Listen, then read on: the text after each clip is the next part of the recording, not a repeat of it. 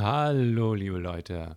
Wieder einmal schön, dass ihr euch einklingt und connecten wollt mit mir, DJ Salsa werde. Wir sind immer noch von niemandem gesponsert. Komplett allein im Schießen wir auf diesem Erdbrocken durch das Universum. Mein Gast heute ist der großartige Fahad Havey, Dr. Fahad Havey. Er ist ähm, Arbeitskollege, guter Freund von mir und einer der Menschen, wie sage ich das, den ich absolut bewundere, vor allem für seine Art, wie offen und äh, wertfrei er an Ideen rangeht und sie wirklich quasi ernsthaft beleuchtet. Ähm, absolute Inspiration. Äh, wir reden über sein Startup früher, Programmieren und Philosophien.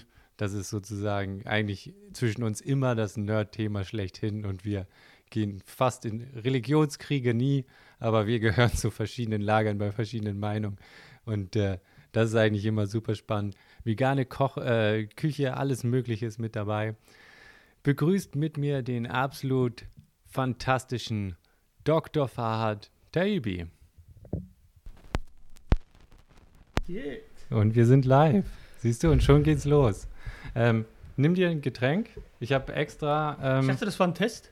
Nee, der Test, ja, der, der Vortest. Jetzt musst du, äh, sprich mal näher rein. Ja. Hannes. Ja.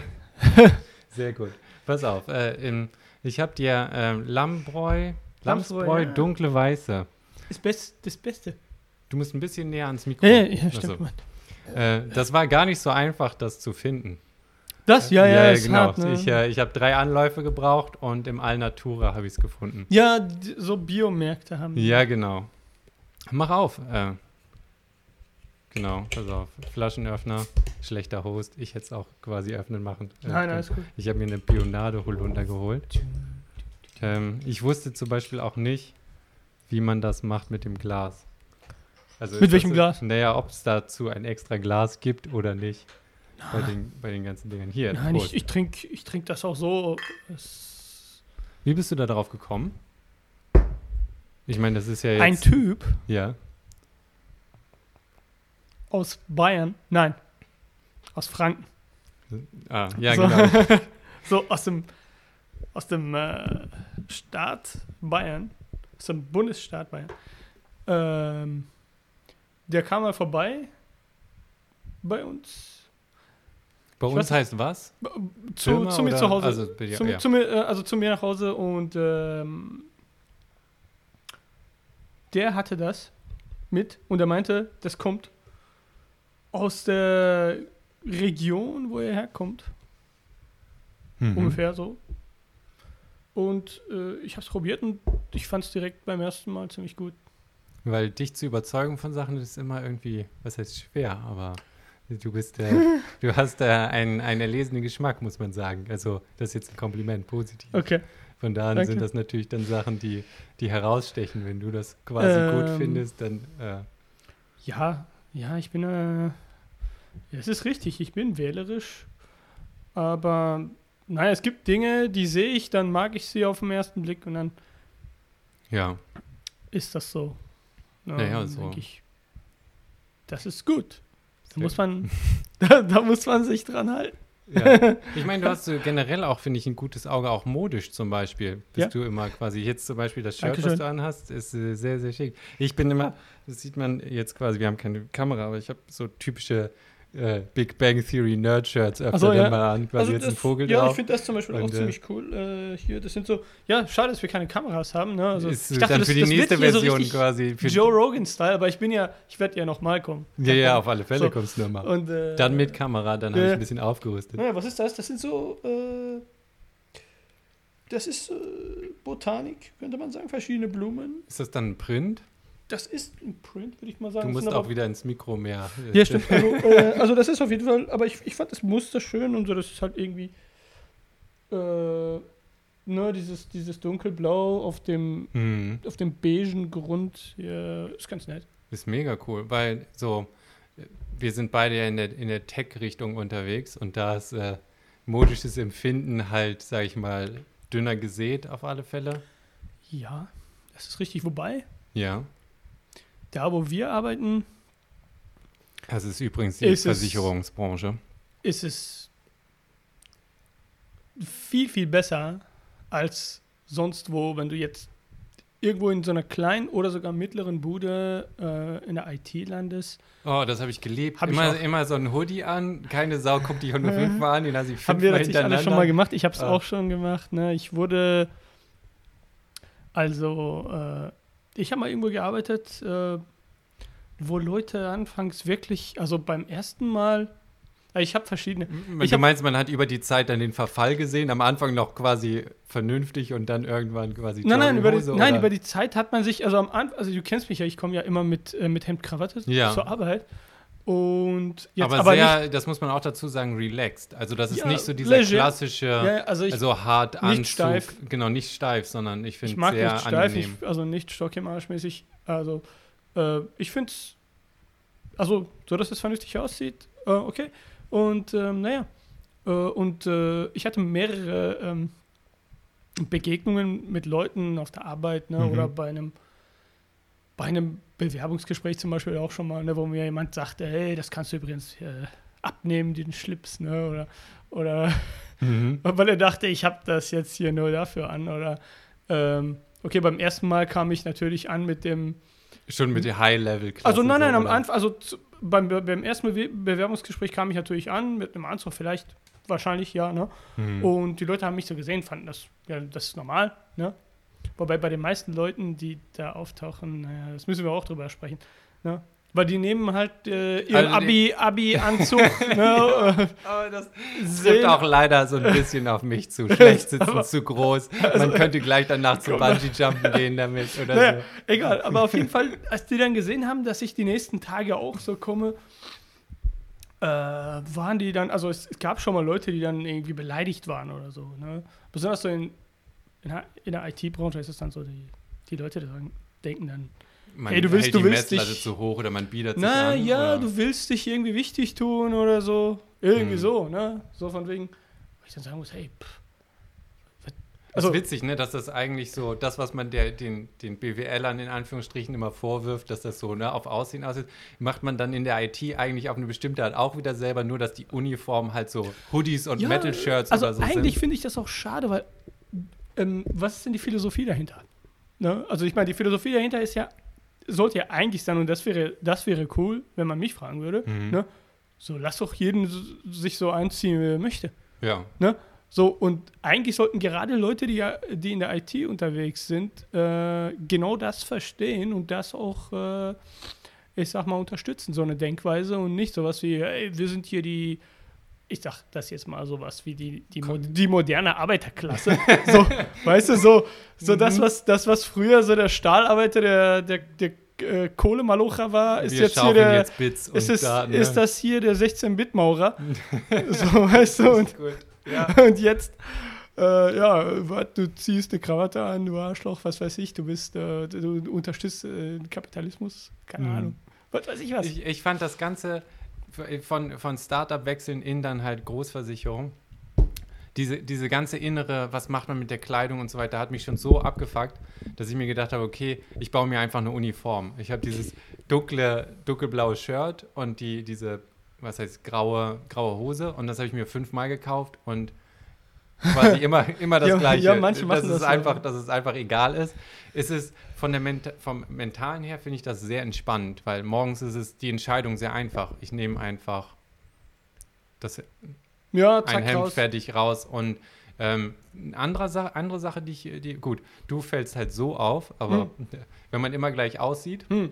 die Leute erkennen dich. Und gerade in einem Großkonzern, wenn man sich kurz nur mal unterhalten hat und fünf Monate später, können die Leute immer noch, ah, ne, auf dich zeigen, erkennen dich irgendwie, kriegen dich grob in eine Ecke eingeordnet Ja. und kann Vorteil, kann Nachteil sein. Ja, es ist halt, es ist echt, äh, ist eine interessante Sache. Ich glaube, da, äh, da auf der Arbeit, ne, da bin ich Aber es ist witzig, wie das, wie das, wie du schon gesagt hast, so, so Klassendenken irgendwie dann doch wieder sich ja, über also ich hatte das Klamotten auch da- schon so, ich muss das aber auch sagen, also jetzt zum Beispiel da, Mhm. bei uns auf der Arbeit, Ich glaube, wir können einfach AXA sagen. Ja, könnten wir sagen. Also, so können, können wir auch gerne. Also, da kam auch schon mal mein Chef auf mich zu mal und meinte, hier mal eine, eine persönliche Frage. Ne? So sag, fangen nie gute Gespräche an, Nee, oder? ich- ne? Mal eine persönliche ja, ja, Frage. ich habe gedacht so, ja, ja. Und er meinte, hey, warum hast du eigentlich immer eine Krawatte an? Und hat er mich echt mal gefragt. Okay. Und ich, äh, ja, ich musste, ich, ich habe ihm das dann erklärt, aber mu muss erst mal passieren. Ach, da gibt es sogar einen Grund. Ich dachte, es ist einfach, weil du es nett findest. Ich finde es nett, ja. Letzten Endes ist es halt nur das, aber ich finde, ähm, es ist halt sowas wie meine, so meine Kampfuniform, so ich trage das, ja, dann bin aber ich, das mache ich auch. Das hilft einem mental auch so ein bisschen, den ganzen Kram abzugrenzen und zu sagen, ne, das ist jetzt, ich sag mal, der, der Kram auf dem ja, Beruf und bist danach auf so einem professionellen form- Level. Man nimmt es ernst. Level, ne? so, ja, du bist Mhm. halt so unterwegs und aber trotzdem natürlich äh, nicht ähm, äh, nicht steif und ich finde es ist auch du bringst damit auch gerade deinem Gegenüber auch eine Art von Respekt entgegen finde ich Ja, das finde ich aber auch. Das hat so eine Art, Indem du- ja, auch Professionalität. Und Ja. in so Berufen wie zum Beispiel Arzt oder Medizin ist es auch, finde ich, sehr wichtig. So, äh, A, die Erkennung, aber auch so ein bisschen dieses, das Unterbewusstsein braucht ich- so ein paar Rituale. Ich Rituale. finde, leider ist das halt. Das hat, das, das ist irgendwie untergegangen, diese, diese Kultur, aber schau dir mal, äh, schau dir mal irgendein Video an, irgendeine Videoaufnahme vom Anfang des 20. Jahrhunderts oder so. Hm. Ja. Aus, entweder aus Europa oder auch aus Amerika, aber auch aus vielen anderen Gegenden, muss ich äh, sagen. Schau dir mal die Videos an, die Leute liefen alle völlig normal auf der Straße rum, so wie jetzt ein Banker rumlaufen würde. Ne? Also äh, mit äh, Anzug Morning? Coat, Morning Anzug, Coat, ne? Anzug halt, äh, Hut. Hm. Ne? Ähm, mein Opa hat sein ganzes Leben lang immer so einen Borsalino-Hut aufgehabt. Wie, was ist das? Ist das, wie, wie muss ich mich, Das ich kann, ich hab, ich bin leider nicht modisch gut genug, um, Das um ist so, ähm, wie eine englische Melone. nein, nein, das ist nicht so eine? Mel das ist keine Melone, Mehr das so wie ist so halt ein sowas wie Zylinder, was, oder? äh, nee, nee, das ist so ein ganz normaler, So ein Heisenberg sowas- Strohhut quasi. nein, nein, kein Strohhut, das ist Ah, okay. sowas, was, was so, äh, Moment, Heisenberg, hast du gesagt Heisenberg? Ja. Kennst du den Hut, den, äh, den Hilbert immer auf hat? Sowas. Ja, ja, Oder so den diesen- auch, Ja. keine Ahnung, sowas, was in den, in den, in den Filmen aus den 30er Jahren die, die italienischen Ja, Gangster immer okay. aufhaben. So, Ja. so, das ist so ein Borsalino-Hut. Äh, oder was, was Alain Delon in den Filmen immer Mhm. aufhat. Ne? Das ist ja ziemlich be bekannt. So, aber auf jeden Fall, ja. Äh, das ist halt so, das war, das war normal damals. Hm. Ne? Und das ist ich fühle mich dann immer wie so ein alter Mann, der mit, mit so einem. Die alten Zeiten, das war ein besser Verfall der Na, Werte. Ja, nein, keine Ahnung. Also ich, ich, ich also äh, ich sag mal, mit der Zeit sind auch viele gute Sachen entstanden, aber ich finde, ja, ein paar Sachen sind auch verloren gegangen, wo man denkt, warum eigentlich? Handwerkskunst definitiv, ne? Oder das kommt Vieles- jetzt wieder so ein bisschen mehr, die Wertschätzung Ja. für, für, für Handwerkssachen, Schneiderei und so weiter. Mm, Aber klar, ja, das kann man schon wirklich sehen, dass du so mit Industrialisierung halt Ja, die, so ein, ja, notgedrungen ein, ein Einheits- oder ne, Konfektionsmaß. ja, so ich meine, die so Diversität geht auch durch die Decke eigentlich, ne? Also Hm. es gibt viel mehr Vielfalt, Leute ziehen sich alles Mögliche an. Ähm, ich mag eine Szene sehr.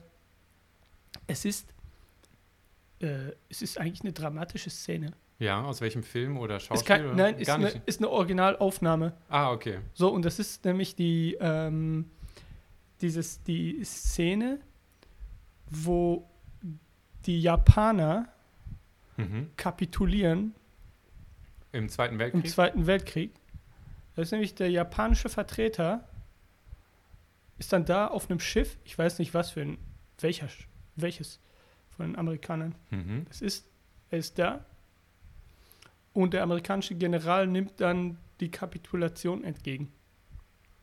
So, die, die Szene ist bekannt, gibt es Fotos und Videos und so, kannst du Mhm. dir anschauen, aber wie cool dieser japanische Vertreter da angezogen ist und der humpelt auch und geht mit einem Gehstock, aber der ist so schnieke angezogen, ne, Ja. zu dieser Kapitulationsgeschichte. So eine bestimmte Würde für den Moment in der Zeit quasi. Ja, der kommt da an Ne? Und der, der ist halt, äh, der vertritt halt seinen Kaiser, der kommt an mit seinem Zylinder und mit seinem Frack und so und äh, sieht 1A aus. Und ich muss echt sagen, äh, Put up. So. Ich fand das immer gut, wie der da aufgetreten ist. Das glaube ich. Deswegen fällt es mir auch immer so schwer, dich in einem Startup mit einem Hoodie quasi vorzustellen, wenn man dich quasi, also. Also, aber du kennst mich. Das musst du, das musst du aber auch äh, bezeugen. Mhm. Ich bin der wahrscheinlich der erste und einzige Typ, der bei AXA mit einer kurzen Hose aufgetreten ist. Wenn es warm wird, dann kenne ich gar nichts. Stimmt, ja. Und das mache ich auch nicht. Ich, mach- ich habe auch immer eine lange Hose, weil ich das irgendwie merkwürdig finde. Hm. Und das ist auch äh, so eine Eigenschaft, da denke ich mir immer, eigentlich, eigentlich habe ich so alle Checkboxen für einen guten Moslem. Ich trinke keinen Alkohol. Ich so, laufe ja. mit, meinem, mit meinem Hemd auch immer zugeknöpft. Der oberste Kragenknopf ist zu rum. Ich weiß auch nicht wieso, aber wenn ich den offen habe, das finde ich schon zu hippie, äh, zu hippie-mäßig oder Äh, ja, du bist, ein so. Und, guter äh, Junge. Nein, Ähm. äh, also ich weiß, wo war ich? Ja, ja, ich, auf, auf jeden Fall, wenn es warm wird, dann kenne ich auf jeden Fall keine, keine Kompromisse. Dann ziehe ich eine kurze Hose an und Mhm. ein T-Shirt, da kenne ich nichts. Aber, also da, da werde ich mich jetzt nicht foltern mit, äh, mit einer Krawatte oder so. Ja, aber ich finde es immer interessant, dass es doch eigentlich eine Sache ist, die, auch wenn sie nie ausgesprochen ist, Hm. ne, doch irgendwie in aller Köpfe ist und man sich immer so ein bisschen positioniert und guckt, was machen die anderen, äh, ne, was geht oder was nicht. Jedenfalls merke ich das bei Ja. mir. Also so gern man dann auch behaupten möchte, man hat sich da komplett frei gemacht von, von den Sachen und man kommt einfach, wie man möchte. Hm. So ganz. In welchem Startup warst du vorher, AXA? Oder warst du, war das schon dein eigenes? Du hast auch eins selber mal gegründet gehabt, oder? Habe ich das jetzt falsch in, äh, Ich war nur in Startups, die ich selbst mitgegründet habe bisher. Das hört sich sehr hipstermäßig an. Ja. Sehr, sehr cool. Was, äh, was äh, habt ihr gemacht? Fang einfach mal mit dem ersten an. Wie ist denn, weil die erste Gründung ist eigentlich immer die schwerste, oder? Auch den ganzen, ich höre das von vielen, überhaupt ein Ja, Konto einzurechnen, äh, einzurichten und so ist die Hölle. Ja, das ist, stimmt. Also, Was war da die Idee? Was hattet ihr gemacht? Gibt es die überhaupt noch oder sind das Äh, jetzt nein, sozusagen nein, das alles? ist leider, äh, nee, das ist leider äh, gar nicht so durch die Decke gegangen, äh, wie ich äh, es mir gewünscht hatte und, äh, und die Kollegen. Mhm. Aber das war, ja, kann ich mal kurz äh, erklären, es war eigentlich eine, eine ziemlich gute Idee. Mhm. Äh, und zwar kam das durch einen äh, Bekannten, einen Freund, der eigentlich auch in einem äh, Wettbusiness tätig war, sein ganzes Leben lang. Nein, nicht sein ganzes Leben lang, aber, aber Sehr, einen großen sehr lange. Teil. Ja, ja, zum größten Teil. Und der war sehr erfolgreich da drin. Und Und- Wettbusiness dann als, hat selber gewettet oder Er war gewettet, Bookie? Er hat selber Er gewettet. war, also, Bookie, also, ich sag mal so, er hat, äh, man würde sagen, getradet, nennen, nennen sie es halt. Ah, Also, okay. nennen wir das so, getradet. Und es ist auch wirklich Traden. Also, du hast halt bestimmte Werte, ne, wie, wie in jeder anderen Börse auch. Ne? Mhm. Du kannst mit du kannst mit Wertpapieren in einer, in einer normalen Börse handeln, du kannst auch mit, äh, mit Quoten von Fußballmannschaften bei einer Begegnung, kannst, du damit, damit kannst du auch handeln. Ja. Beides ist eine Wette. So. Aber egal, jedenfalls zu diesem Startup. Mhm. Zum anderen kann man später mal. Aber, also zu dem Startup. Ja, der Kollege kam zu mir äh, und meinte, hey, ich habe diese Idee, auf die ich jetzt gleich zu sprechen Mhm. komme, hey, willst du da mitmachen? Und naja, nach ein bisschen hin und her haben wir uns geeinigt und dann habe ich da mitgemacht. worum ähm, worum geht es da? Also es ging darum, und es war ziemlich cool, er hat gesagt, hey, es gibt so viele ähm, Leute, die ihre Kinder zur Kita schicken. Ja, Ja. und äh, Und Kita-Plätze sind jetzt ja gerade auch ein Riesenmangel, ne? Ja, Also, aber dem ging es darum, der hat gesagt, hey, guck mal, du hast so viele, also so viele Leute haben überhaupt nicht die Chance, äh, an dem Leben ihrer Kinder teilzuhaben. Ja. Und das sind ja die interessantesten Jahre, ne, wo sich das Kind am meisten äh, entwickelt. Prägformt. Und, Ja. ja, und so. Und du, du hast keine Möglichkeit, daran teilzuhaben. Und das ist ja irgendwie schade. Mhm. Und er meinte, ja, guck mal, wie das jetzt heutzutage aussieht. Es sieht so aus, äh, die Kinder sind da, du weißt nichts von denen. Okay? So, Das, du weißt einfach, die Kinder, du gibst sie ja ab, ja. dann sind sie da, du siehst sie nicht, dann holst du sie später ab und fragst du, ja, was hast du denn gemacht, was hast du aber der große Teil. Das, ist das geht ja alles verloren. passiert, und ne? auch was, was das Kind so gemacht hat den ganzen Tag und so, das Kind, viele Kinder können es überhaupt gar nicht erzählen. Ja. Also bist du raus als Elternteil. Mhm. Ne? So, es gibt aber äh, Kitas, die machen das so, so alle Jubeljahre mal kommt so ein Fotograf vorbei, macht Fotos von den Kindern. Und Ja, dann- ja, und dann, und dann, und dann stecken sie die Fotos in so Briefumschlägen und wenn die, die Eltern mal vorbeikommen, dann kriegen sie so Fotos, dann kriegst, hast du so zwei Fotos im Jahr oder so. Herzlichen Glückwunsch. So, Ja. irgendwie so. Okay? Und er meinte, hey, machen wir das so, dass die Erzieher in den Kitas Fotos machen von den Kindern und die landen, die Fotos landen dann live Bei auf- den Eltern bei auf, den den, auf den. El Eltern durch die App auf ihr Handy. Und im Gegenzug ne, kriegen, die, äh, kriegen die Kitas halt diese, diese Geräte gestellt. Ne, das waren so iPhones, mhm. wo diese App drauf installiert war für die Kita. Und die können dann halt ihre Arbeit digitalisieren, ne, weil die müssen zum Beispiel so Anwesenheitsliste führen. Ja. Kevin wurde bei mir abgegeben, um wie viel Uhr, ne, dann eingecheckt, dann ausgecheckt, ne, abgegeben, abgeholt. Das müssen sie führen. Mhm. Und das tippen sie, glaube ich, in so, ich glaube, ich, ich weiß nicht, ob es, manche machen, machen, manche machen es so Tabellen von Hand, manche Mhm. tippen es in Excel ein. Na, auf jeden Fall sowas. Also unterirdisch. Okay? Und der meinte, ja, hier, wir, wir machen das, tun das auf die App, ne? Und dann hat so, Erz- so ein Erzieher hat die, Entschuldige, wenn ich jetzt nicht sage Erzieher oder Erzieherin, ne? Erzieher, Erzieher ist für mich der Beruf. So, okay. also, der Erzieher sieht seine Gruppe, Mhm. klickt, also macht einen Tab auf eine Icon ne, mit dem Bild von dem Jungen oder dem Mädchen, ist gekommen, ist abgeholt, so, zack, total schnicke, kann Fotos machen, die Kinder drauf taggen, ne, während sie gerade was tun. Aber das wäre dann auch von Hand erstmal im ersten Das wäre, Schritt, mit ne? der, das wäre jetzt hier mit dem. Oder schleicht sich da schon Machine Learning durch die nein, nein, da war ja jetzt gar kein Machine Learning Okay. in, dem, in, dem, äh, in der Phase gar nicht drin. So, wir wollten einfach nur Fotos machen, Mhm. Ne? Fotos wurden gemacht und, und dann gab es verschiedene Subscription-Modelle. Ne? Wenn du Pr Premium warst, hast du die Fotos sofort gekriegt von deinem Kind. Wenn nicht, dann hast du sie am Ende des Monats alle gekriegt. Ja. Für umsonst. Und das war total gut. Und äh, die konnten zum Beispiel auch äh, so Entwicklungsdokumentation damit machen, was sie auch machen müssen, eigentlich. Ne? Mhm. Das heißt, du machst ein Foto, du siehst, das Kind macht irgendwas zum ersten Mal, keine Ahnung, du schreibst hier, das Kind hat heute das gemacht. Pff. So, alles Ja. dokumentiert, also total gute Idee und naja, wir haben es gemacht und ich habe dafür halt die komplette IT aufgebaut. Mhm. Äh, Teile äh, habe ich anfangs mit einem mit einem Kollegen zusammen gemacht, der uns früh verlassen hat. Ähm, Wann war das zeitlich? Und äh, ich meine, das war irgendwie 2013. also noch vor dem Microservice-Boom in der IT quasi, Ähm, von der Architektur, weil das ist ja, ja, jetzt das quasi, war jetzt nicht, äh, das war, also das, das war architektonisch jetzt nicht ein Meisterwerk, ne? aber ich habe viel dabei Wenn es gelernt. wenn es funktioniert, Ja, ja, ist es gut. Also, ne? Ich- und ich finde auch Monolithen und so weiter werden unterschätzt. Die werden unterschätzt, ja. Und Das, was, das, das fällt mir jeden Tag auf. mhm. Ich sehe viel zu oft, und das gerade bei so Konzernen und auch so bei uns, ne? so Buzzword-Driven Development. Und ich sehe vor allem, ich sehe, ähm, äh, die ziehen halt komplizierte Infrastruktur oder ja, komplizierte Pläne an Land. Ne, also die, also die Technologie ist manchmal Overkill für das, was man dann macht. Ja. Ja. Ich mache, also, ne, ich will jetzt nicht Ja, offen irgendwelche Geschichten Beispiel- kritisieren, Ja. aber Aber man generalisiert zum Beispiel zu früh. Oft. Man ne? muss, ja genau, das man muss aufpassen, man muss aufpassen. Gefahr. Also äh, es ist eigentlich eine sehr gute Vorgehensweise, wenn man versucht, das Ding eigentlich so simpel wie möglich zu halten. Es gibt ja dieses KISS-Prinzip. ja. KISS.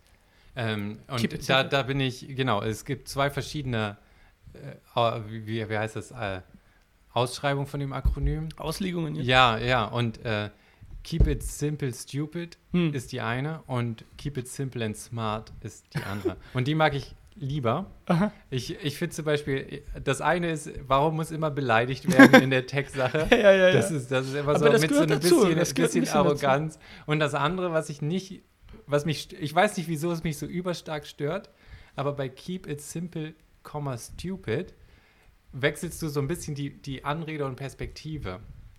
Keep- Ja. Also, ne, das ist ein Imperativ, ja, Keep It Simple, Ja. Komma, und jetzt ist das der Bezeichner. Stupid, jetzt meine ich dich, ne? Ja. Also es ist nicht nochmal ein Modifier oder so, wie du Ja, ja, deine ja. Arbeit machen sollst. Ja. Und das ist halt nicht eine einfache, also es, es geht fast gegen das Prinzip, was man haben möchte. Und keep it simple and smart ist so, weißt du, ist einfach nett und, und pfiffig und äh, Okay. mag ich immer lieber. Aber genau, das ist das Prinzip. Und ähm, das finde ich halt auch ganz oft, dass es, dass man, also wenn man zu früh oder äh, bei, bei Computersprachen äh, finde ich das zum Beispiel auch so. Die, die sich wirklich weit durchsetzen und generalisiert haben, Hm. die, die sind oft, äh, auch Projekte, immer gestartet mit einer spezifische Sache gelöst oder das gut oder so quick and dirty. PHP, ne, als, ich habe es letztens nachgeguckt äh, mit einem anderen Kumpel im Podcast. Personal Homepage, dafür Ja. steht PHP. Das waren halt so Ah, ich Homepage, Homepage-Tools. JavaScript ist in 14 Tagen der, die erste Version ja, ja, zusammengehackt worden. Die halten sich Ewigkeiten, weil sie Probleme lösen. Und dann hast du irgend so ein akademisches äh, ja. Ding und so weiter, das dann Hardcore, ne? vor, vor allem, das dann total grippiert in der Realität, ne? Ja, aber Und- und, warum? ne? Aber warum? Na, guck mal, also, also wir sprechen ja oft über sowas Ja. auf der Arbeit auch, ne? Und ich meine, dieses, dieses simpel halten und Sachen fertig kriegen und so ist eine Sache. Ja. ja. Aber Ja, ich, Äh, ich äh, Depp habe mein Handy natürlich quasi äh, nicht ausgemacht. ne, macht nichts. Ich weiß gar nicht, wo ich meins äh, hab liegen lassen draußen. Ja. Egal. Also ich wollte sagen, also das hat hier seinen Platz, dieses simpel bleiben, Dinge simpel halten, Dinge fertig machen und so, alles gut. Ja. Aber was ich auch gelernt habe im, im Laufe der Jahre ist, du musst, äh, du musst aufpassen, dass du, äh, dass, dass du das immer in so einem kontrollierten Rahmen machst. Also das ähm, ist keine Entschuldigung für eine hässliche Architektur, für das ist keine Entschuldigung für keine Tests schreiben, ne, wenn man es simpel halten will. Ne? ja Also deswegen- das ist ja, zum ja. Beispiel, ne? Und es ist keine, keine Entschuldigung für halt schnell dreckig irgendwas fertig machen und so. Und das ist halt, äh, ist halt so eine Sache. Es ist ähm, sowas wie, also ja, du weißt ja, du weißt, was ich meine. Es gibt ähm, einen sehr guten Vortrag von Rich Hickey, der Closure-Erfinder, von dem bin ich halt mega Fan. Ja. Äh, der, der heißt Simple Made Easy. Ja. Und da geht es halt darum, dass Simple und Easy nicht das gleiche sind. Mhm. Und Ja. für viele ist genau das, was du nämlich angesprochen hast. Ne? Simple heißt gleich easy. Das heißt, ich klebe das hin, was für mich am einfachsten zu Ja, machen ist, ja, ja, aber nicht, was sozusagen das Problem am besten entflochten darstellt. Ja. Und das ist nicht oft immer Also- auch die einfachste Genau. Art sozusagen vom, von, von Muskelschweiß. ne? Und im Englischen ist simple und Genau. easy, finde ich, kann man gut da, also das so trennen, ne? Oder? Ich, ich weiß jetzt ja gar nicht, was, wie, wie deine Audienz jetzt hier sein wird, ne? Was, was für eine Zusammenstellung da sein wird. Also, wissen wir beide wahrscheinlich nicht, ne? Aber ich meine, das soll jetzt nicht so klingen, als würden wir jetzt über irgendwie Zeug reden, womit sonst keiner zu tun hat, nur so IT-Nerds, ne? Diese Probleme sind überall eigentlich, ne? Dieses Problem ist überall. Leute lösen oder wollen Probleme lösen mit ist eine dem Designphilosophie oder mit wie, dem wie brü- genau. nächstbesten Ding, was mit dem einfachsten, wo sie drankommen. Ne? Und die, Mhm. die wollen sich überhaupt nicht, äh, das ist so eine Trägheit, ne? die, die wirkt entgegen. Ne? Die, die, die wollen sich nicht irgendwie äh, damit auseinandersetzen, was für ein Tool vielleicht geeignet ist für das, was ich machen will. Zum Beispiel ne, sollte ich mehr darüber nachdenken. Also, Ja, ja, Äh, man, man denkt oft in Lösungen und nicht in Also- Problemen. Ne? Also Leute kommen auch immer schon hin und sagen, das und das will ich haben, aber man hat sich nicht formal einmal damit beschäftigt, was habe ich eigentlich wirklich für ein Problem und aus welchen Ecken kann ich das denken, weil dann sieht man oft ganz andere Lösungswege. Ne? Beispiel. Ja. Ich sage ich, ich sag jetzt mal erstmal erstmal ein Tech-Beispiel. Mhm. Und dann gibt es auch tausend andere Beispiele. Aber ich wollte sagen, sehr bekanntes Beispiel. Äh, es kam äh, damals, du kennst ja Rails. Rails kam ja irgendwann ziemlich Ruby on Rails. Ruby on und- Rails, ja. ja. Also Ruby on Rails wurde irgendwann ziemlich groß in dem, in dem Web-Business. Mhm. Ja.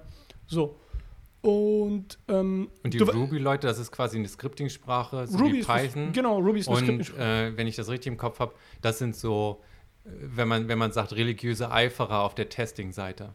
Die sind, Ne? die, Also die in der mit der Test- Community ist gut. Test-driven oder Testing generell und Coverage. Das Test finde ich gut. Coverage ist sozusagen Also ein paar Sachen sind sehr positiv bei Mantra den, von denen. bei den Ruby-Leuten.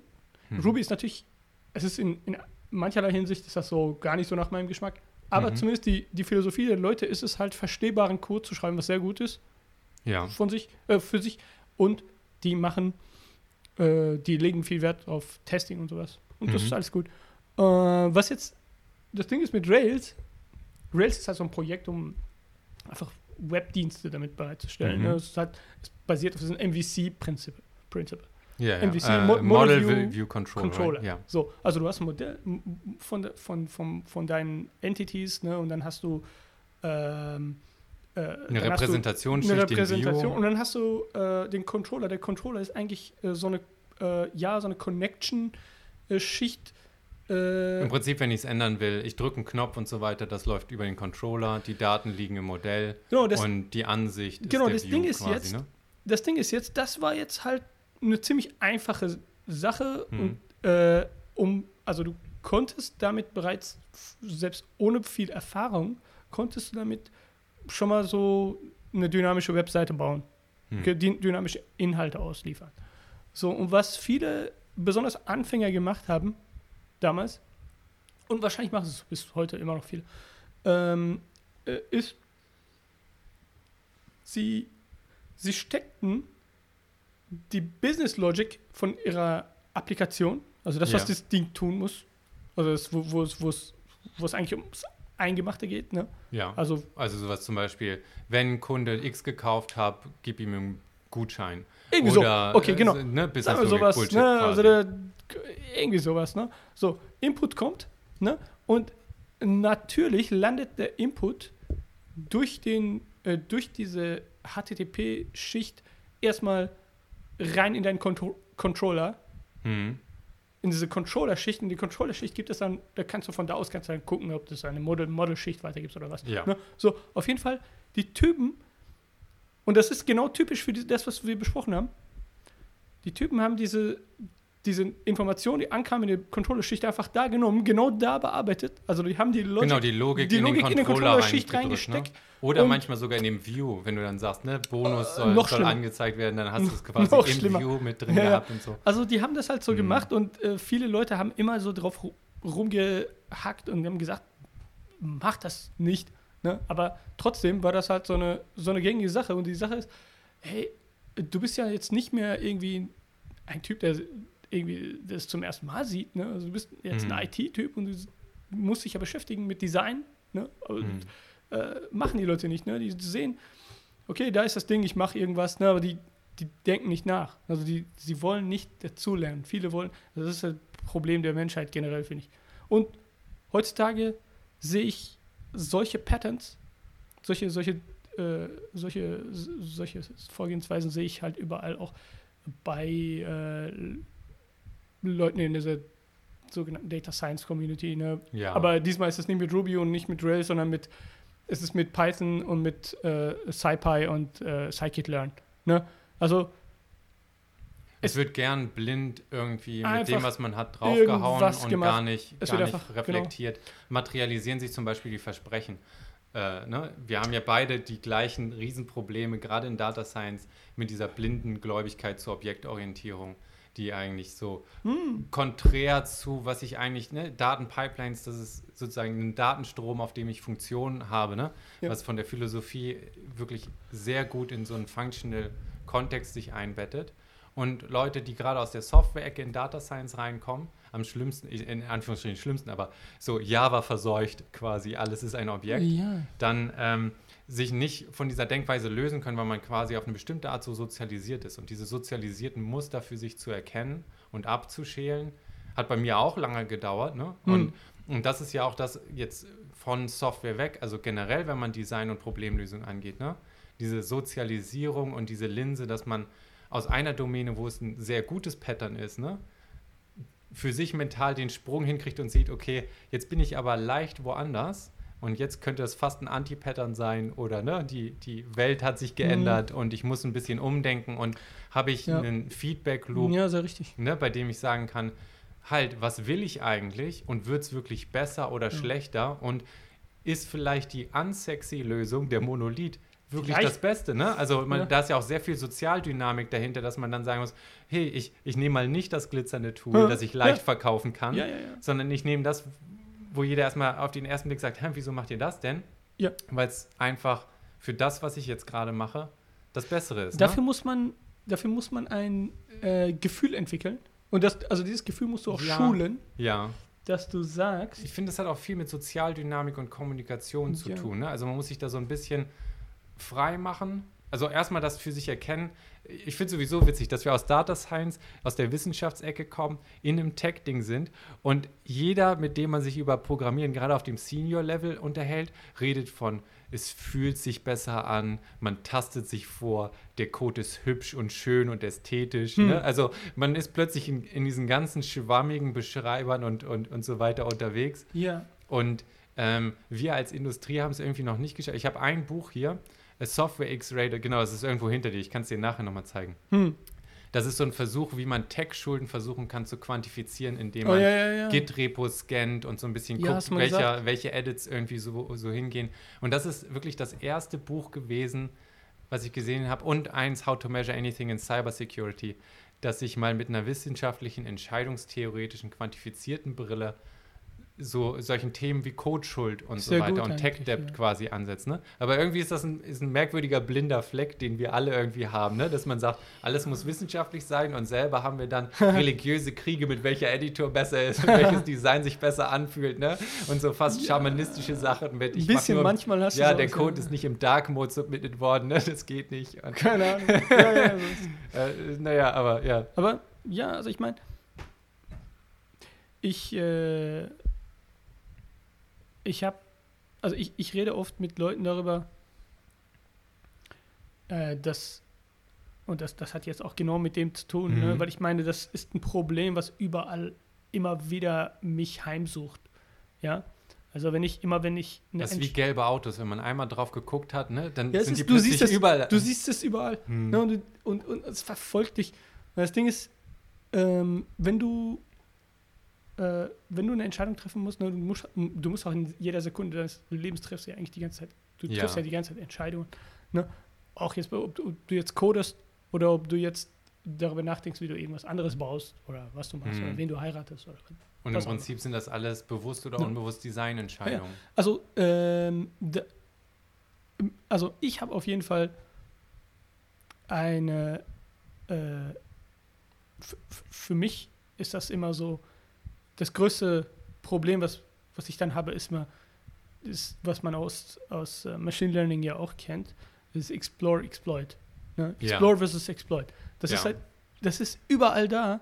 Und wann das, wechsle ich quasi und also, suche nicht mehr neu, ja. Genau, wann wechselst du, also wann fängst du an jetzt zu schauen, jetzt im, sagen wir mal, wenn, wenn wir beim Programmieren bleiben, ne, fängst du an, neue Paradigmen zu lernen, weil mir selber fällt es auf und du kennst das ja auch. Mhm. Also ich meine, egal welche Programmiersprache du nimmst, äh, äh, Ab einem bestimmten also, Level sind die alle gleich. Aber ich muss sagen. Nee, das meine ich nicht. Ja, also okay. Das Ding ist, was ich meine, ist, es gibt so viele, es gibt so viele Ideen und Patterns und es gibt so viel hm. Wissenschaft dahinter, die du entdecken kannst. Ne? Es gibt so viele Methoden und es gibt so viele Griffe oder ne, Vorgehensweisen, ja.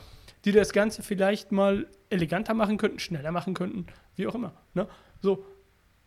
Also, also es gibt viel, ne? und gerade äh, wenn wir, vielleicht sprechen wir auch mal irgendwie wie mal über Haskell. Jetzt, ich meine, wir sind eigentlich bei deinem Startup abgebogen und genau. jetzt sind wir schon länger bei, die, bei Software Design, was ja, ja voll und gut ist, weil das ja der Kernschritt und die Kernentscheidungen sind, die man, man sieht das ja so oft, wie man sich da in den Anfängen, nachher, wenn man mehr weiß, ne, nochmal mhm. zurückguckt und merkt, okay, Woche zwei, da habe ich es mir verbockt. So, ne, unbewusst ja. schlechte Entscheidung getroffen, die, die also, dann zu spät nicht genau. repariert also, wurde, ne, oder stell so. Stell dir vor, du bist, du bist der Typ, du bist ich vor, was weiß ich, wie vielen Jahren, du hast nicht so viel Erfahrung jetzt wie jetzt. Mhm. Okay? So, und äh, du designst jetzt halt eine, eine Genau, Applikation. eure, eure App zum Beispiel, ne? Also ja, du designst es, ne? wie, Fotos sollen hin und her, Naja, ein bisschen also einiges war, ne? einiges war gut gemacht, aber vieles, also es wurde auch mit der Zeit besser, sage ich mal, vieles. Mhm. Aber äh, das Ding ist, Woran äh, ist es nachher gescheitert? Nicht es, ist- es ist rein, oder? rein businessmäßig äh, ist es gescheitert. Also, was, also der Markt war einfach nicht groß bereit. für diese Sache. Wir Ja, wurden okay. hier, wir haben hier nicht genug Akzeptanz gefunden, sodass wir nicht genug Kunden hatten. Ansonsten, das Ding hat prima funktioniert. mhm. Ne? Also das schon. Äh, nur, ja, damit wir, damit wir erstmal das andere abschließen, ich wollte sagen, Mhm, also du entscheidest dich, also du, das, das Ding ist, du musst schauen, hey, äh, vertiefe ich mich jetzt hier in die, in die Theorie oder mache ich noch ein paar Übungen? So von wegen so, Mhm. lerne ich jetzt neue Techniken, um das Ding vielleicht besser zu machen? So Explore, gehe ich auf Explore-Modus? Ne? Mhm. Oder versuche ich einfach was Neues mal einfach, ne? nicht das, was ich schon kenne. Ne? Möglicherweise kostet dich das mehr Zeit, bis das Ding fertig wird. Ne? Ja. musst du in Kauf nehmen? Oder bleibst du vielleicht, bleibst du bei dem, was du kannst und machst es da mit den Tools, die du kennst, ne? Mhm. so dass du weißt, dass es 100% zum Ziel führt ne? und bleibst dabei, du Exploit. Ne? Machst du Exploit oder gehst du den Explore-Weg? Da den besten, die beste Mischung zu finden, ist echt eine schwierige Sache und das hast du in jeder Situation deines Lebens, hast du diese Explore-Exploit-Geschichte. Ne? Probierst du noch weiter aus, machst du es Mhm. vielleicht anders. Ne? Äh, du, du suchst eine Wohnung, ne? guckst du noch weiter oder nimmst Ja. du das letzte Ding, was gut war? Ne? Ähm, Das heißt, glaube ich, Optimal Stopping. ne, das, das, das- ist wobei, das das, ist Optimal Stopping ist wieder was anderes, aber manchmal aber- überschneiden sich diese Ja, ja. Sachen. Ne? Äh, Plus, das, woran mich das erinnert, äh, was du gerade sagst, ist, ähm, oder andersrum, Zeitdruck und Geldincentivierung sind deswegen so hart äh, beschneidend auf kreative Lösungen, Ja. weil die immer dieses Exploit favorisieren. Wenn ich schon weiß, wie ich es lösen kann, dann mache ich das, gerade bei Zeitdruck, ne? Weil ich dann mir nicht mehr diesen Explore-Weg rausnehme und die Freiheit mental habe, zu sagen, vielleicht kostet mich das mehr, aber vielleicht habe ich es auch in fünf Minuten dann gelöst. Ne? Genau, bei Zeitdruck, äh, da, da neigt man nat natürlich dazu, dass man äh, das favorisiert, die, die, Was die, du schon kennst, ne? die Exploit-Lösung Mhm. nimmt und sagt, okay, wenn ich das weiß, ich damit komme ich weiter. Hm. ne? Aber wenn das Problem äh, so Ende offen ist wie meistens, dann, dann, dann machst du halt irgendwas. Ne? Und das Ding ist halt, die Leute machen viel zu oft Exploit. Ne? Hm. Ähm, und daran scheitert auch vieles, finde ich. Ah ja, so ist es. Also, ähm, Was ich mir, habe achso, ja. mach ruhig weiter. Ja, bitte schön. Achso, nee, was mir sehr geholfen hat, ist, also manchmal, wenn man wirklich äh, in andere Programmiersprachen geht, die damit einhergehenden neuen Konzepte, haben bei mir immer zu einem Boost auch in diesem Design-Denken geführt, weil man plötzlich sozusagen anders drüber nachdenkt. Und äh, dann auch wieder von Rich Hickey der Begriff Complecting, äh, sozusagen Fle Verflechtung heißt das. Und ähm, das finde ich ist ein sehr guter Name für, wo Softwareprobleme, Designprobleme und so weiter herkommen. Dass du zwei Sachen verflochten hast, die eigentlich gar nicht zusammengehören. Logik, ne? Daten werden, fließen jetzt quasi an dieselbe Sache. Business-Logik im Controller zum Beispiel ne? ist, ist unnötige Verflechtung von, von Zuständigkeiten an einer ne, Stelle, die da nicht, nicht hingehört. Es ist schwer nachzuvollziehen, weil du nicht, nicht ganz einfach sagen kannst, okay, ich mache den Schritt, dann das. Die Transformationen sind nicht lesbar, sondern so, ne, aus, aus irgendeinem Grund machst du zwei Schritte auf einmal, weil es an der Stelle halt gerade ging, aber nicht dazugehört, so ungefähr. Ne? ja. Und ähm, das finde ich ist, ist so eins, wenn man da anfängt drauf zu achten, ne, dann, dann äh, fällt einem das total oft auf, dass, dass einfach hier zwei Schritte gleichzeitig gemacht werden, dann, dann oft ist es dann historisch gewachsen. Genau, historisch gewachsen oh, so, ist. ne? Das ist dann der historisch gewachsen, Fluch ja. von, von allem. Das ist halt das Ding, äh, ist und ähm, das, das wissen viele, die gerade in dem Tech-Bereich unterwegs sind, aber auch andere. Wenn irgendwas, also bei uns in der IT sagen wir mal, wenn, wenn Legacy. irgendwas in Production gelandet ist, in Produktion Mhm. gelandet ist, dann änderst du es ja nicht mal. Nicht mehr. Das finde ich verstehen gerade Junioren sch schwer bis gar nicht. Das, Ja. was ich rausschicke, ist quasi ein, ein Vertrag, auf den sich Leute verlassen haben. Ja. Die APIs. Wenn ich da ein Breaking Change mitigiere, das gibt so viel Stress und Ärger und, und ne, deswegen auch nicht- ganz bewusst in dieses Ja. Design dann einzusteigen und zu sagen, Achtung, das hier, es gibt bestimmte Stellen im Code, die meißelt man in Stein. So, ne? Und da muss man ganz bewusst agieren und wissen, was, was garantiere ich hier gerade implizit und kann Ja. ich das nicht so weit runterkochen auf das Bare Minimum, dass man ja nicht einfach, weil man nett ist, ne, aber Ja. zu viel rausgeschoben hat und sich selber gefesselt. Und, und dann merkst du, okay, nein, jetzt will ich es umbauen und die Leute benutzen alles schon. Aber selbst wenn, also drauf, selbst, selbst wenn du jetzt nicht irgendwie äh, eine Schnittstelle gebaut hast, ähm, das Ding ist einfach, es gibt so viel im Backlog, also ne, es Hm. gibt noch so viel zu tun immer, dass wenn dein Zeug eingecheckt ist und in Production gegangen ist, dass du vermutlich halt nie wieder dahin zurückkommst und deine Supervisors oder sagen wir mal deine, deine Product Owner oder auch, wer auch immer dein oder deine Chefs, ne, äh, die werden wahrscheinlich dir auch nie sagen, hey, geh hin und mach das nochmal, zieh das nochmal gerade, sondern die sagen halt, mach das nächste Ding fertig. Ne? Ja. Das ist leider ein Unding, aber sie machen das. Also das Ding ist halt, wenn du Shit produzierst, ne, und da, dann, dann gehst du nicht nachher rein und änderst es. Machst du nicht.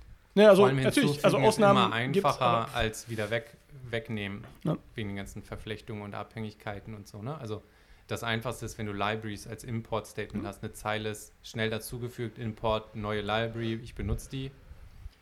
Rauslöschen ist immer so, äh, du weißt nicht, wo tief im Code jemand Ja, vielleicht braucht. Ist und das vor- mit einem Test Und abgedeckt vor allem, weil du das, nee, weil meistens Das ja heißt, 99 niemand- Prozent der Fälle die Leute ja gar nicht, gar keine Tests geschrieben Genau, ist haben. nicht abgedeckt, du kannst dich nicht darauf verlassen. Ja. Das heißt, im Zweifelsfall, wenn man das gerade in so einem Drive-by-Fix quasi macht, nimmt man eigentlich nie was raus.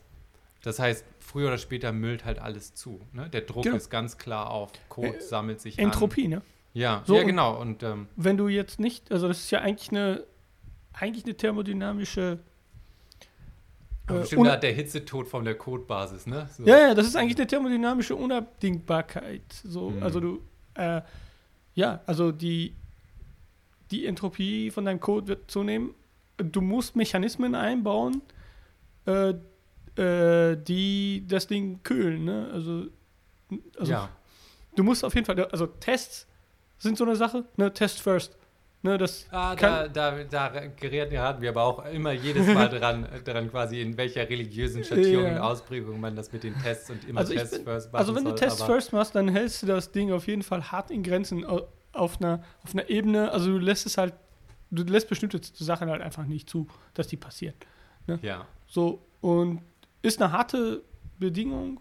Ist halt auch mein, mein größter Kritikpunkt sozusagen, weil du in vielen Bereichen brauchst du diese Flexibilität im Code. Du willst nicht fünf Änderungen machen oder ne, eine Änderung im Code, die dann zwei Änderungen im Test noch nach sich zieht. Ja. Äh, und deswegen bin ich immer hin und her von, an, in, in welcher Problemdomäne und in welchem Zeitpunkt des Projekts Ja. sollte man wie radikal Tests vorschreiben. Dass man Tests für die Komponenten alle braucht, stimme ich dir voll und ganz zu. ja. Integrationstests sind, gerade wenn man mit jemandem koordiniert, finde ich das Erste, was man festlegen sollte und sagt, ne, so kommt das bei uns raus, Ja. so verlangen wir das von euch. Der Vertrag ist kodifiziert, das Ja. ist nicht so ein Wischiwaschi auf dem Napkin, sondern da gibt es jetzt eine Wo Integrationslibrary du, wo du sagst, so, ne? Vertrag ist kodifiziert, da, da wollte, Mhm. fällt mir der Begriff eigentlich nochmal. Smart Contracts, da wollte, wollte ich auch mal.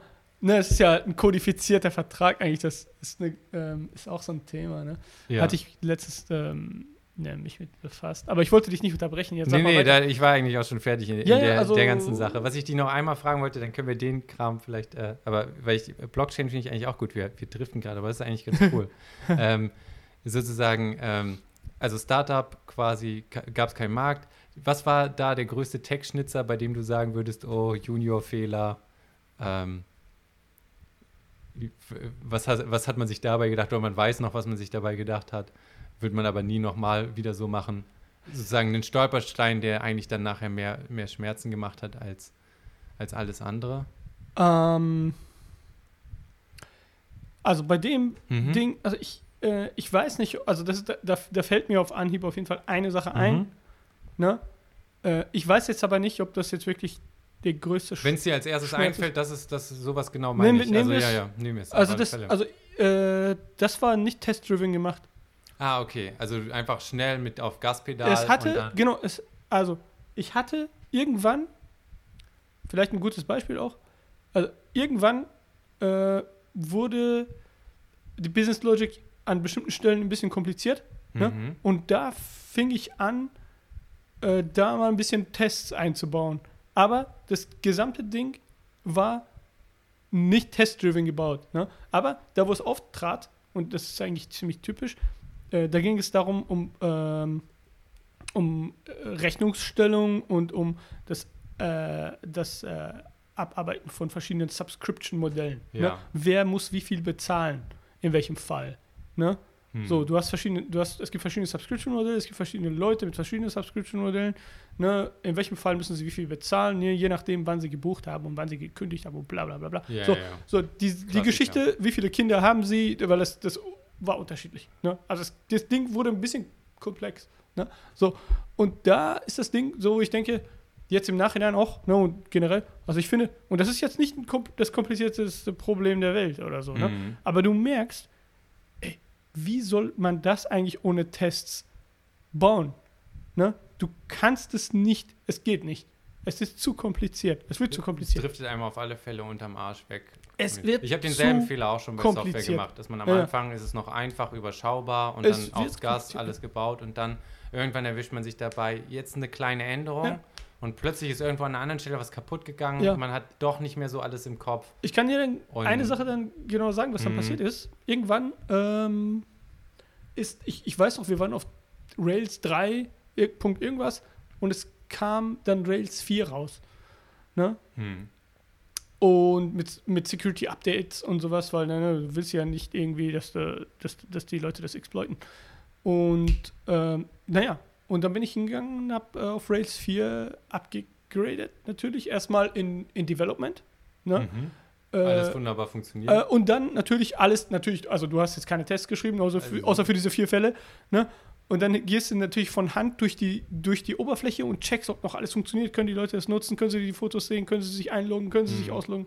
Bla bla bla bla bla. Du, also diese, also Ja, ja. sowas, ne? Also was der, der Computer macht, sowas wie in der Sekunde 200 Fälle von sowas. Hm. Ne? Und ne, wenn es ein langsamer Computer ist, ne? Und Ja, wenn, er Frontend mittestet. Also, ne, du machst das und denkst so, okay, jetzt, ne, da, dabei fallen schon ein paar Sachen auf, ne? Äh, du fixst dies und jenes. Okay, alles gut. Äh, gehen wir damit in Production, ne? So, es dauert so 20 Minuten, kriege ich einen Anruf. so, ja.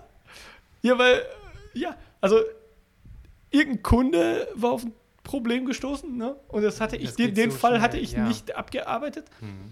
Und das ist halt, sowas ist genau halt dann unmöglich, wenn du Test first machst, weil es ist halt unmöglich, dass er einen Fall findet, den du nicht abgearbeitet hast, weil du hast den Test dafür vorher geschrieben. Ja. Ne? So, aber ja, also auf jeden Fall war das interessant und ich habe seitdem halt nie wieder irgendwie Software kein- kein geschrieben, ohne Software geschrieben ohne Test Test-Framework und- als erstes Ja, sich zu überlegen, was sind mache ich auch Tests auf jeden Fall als erste Library für mich kommt immer zack Test Framework drauf. ne? Hm. Ähm, ja, also ja, also das, ähm, wo ich mir vorstellen kann, dass du noch am weitesten kommst, aber auf jeden Fall kommst du nicht ohne aus, ne? Hm. Und würde ich auch niemandem empfehlen, weil das einfach nicht der Sinn von dieser Geschichte ist. Aber äh, so, wenn du ein sehr ausgereiftes Typsystem hast, dann kannst du damit einigermaßen sicherer. Findest du? Ja. Also das, also wenn du jetzt, ich sag mal, mit Haskell kannst du noch am besten nicht test-driven schreiben äh, und, und dich auf den Compiler verlassen.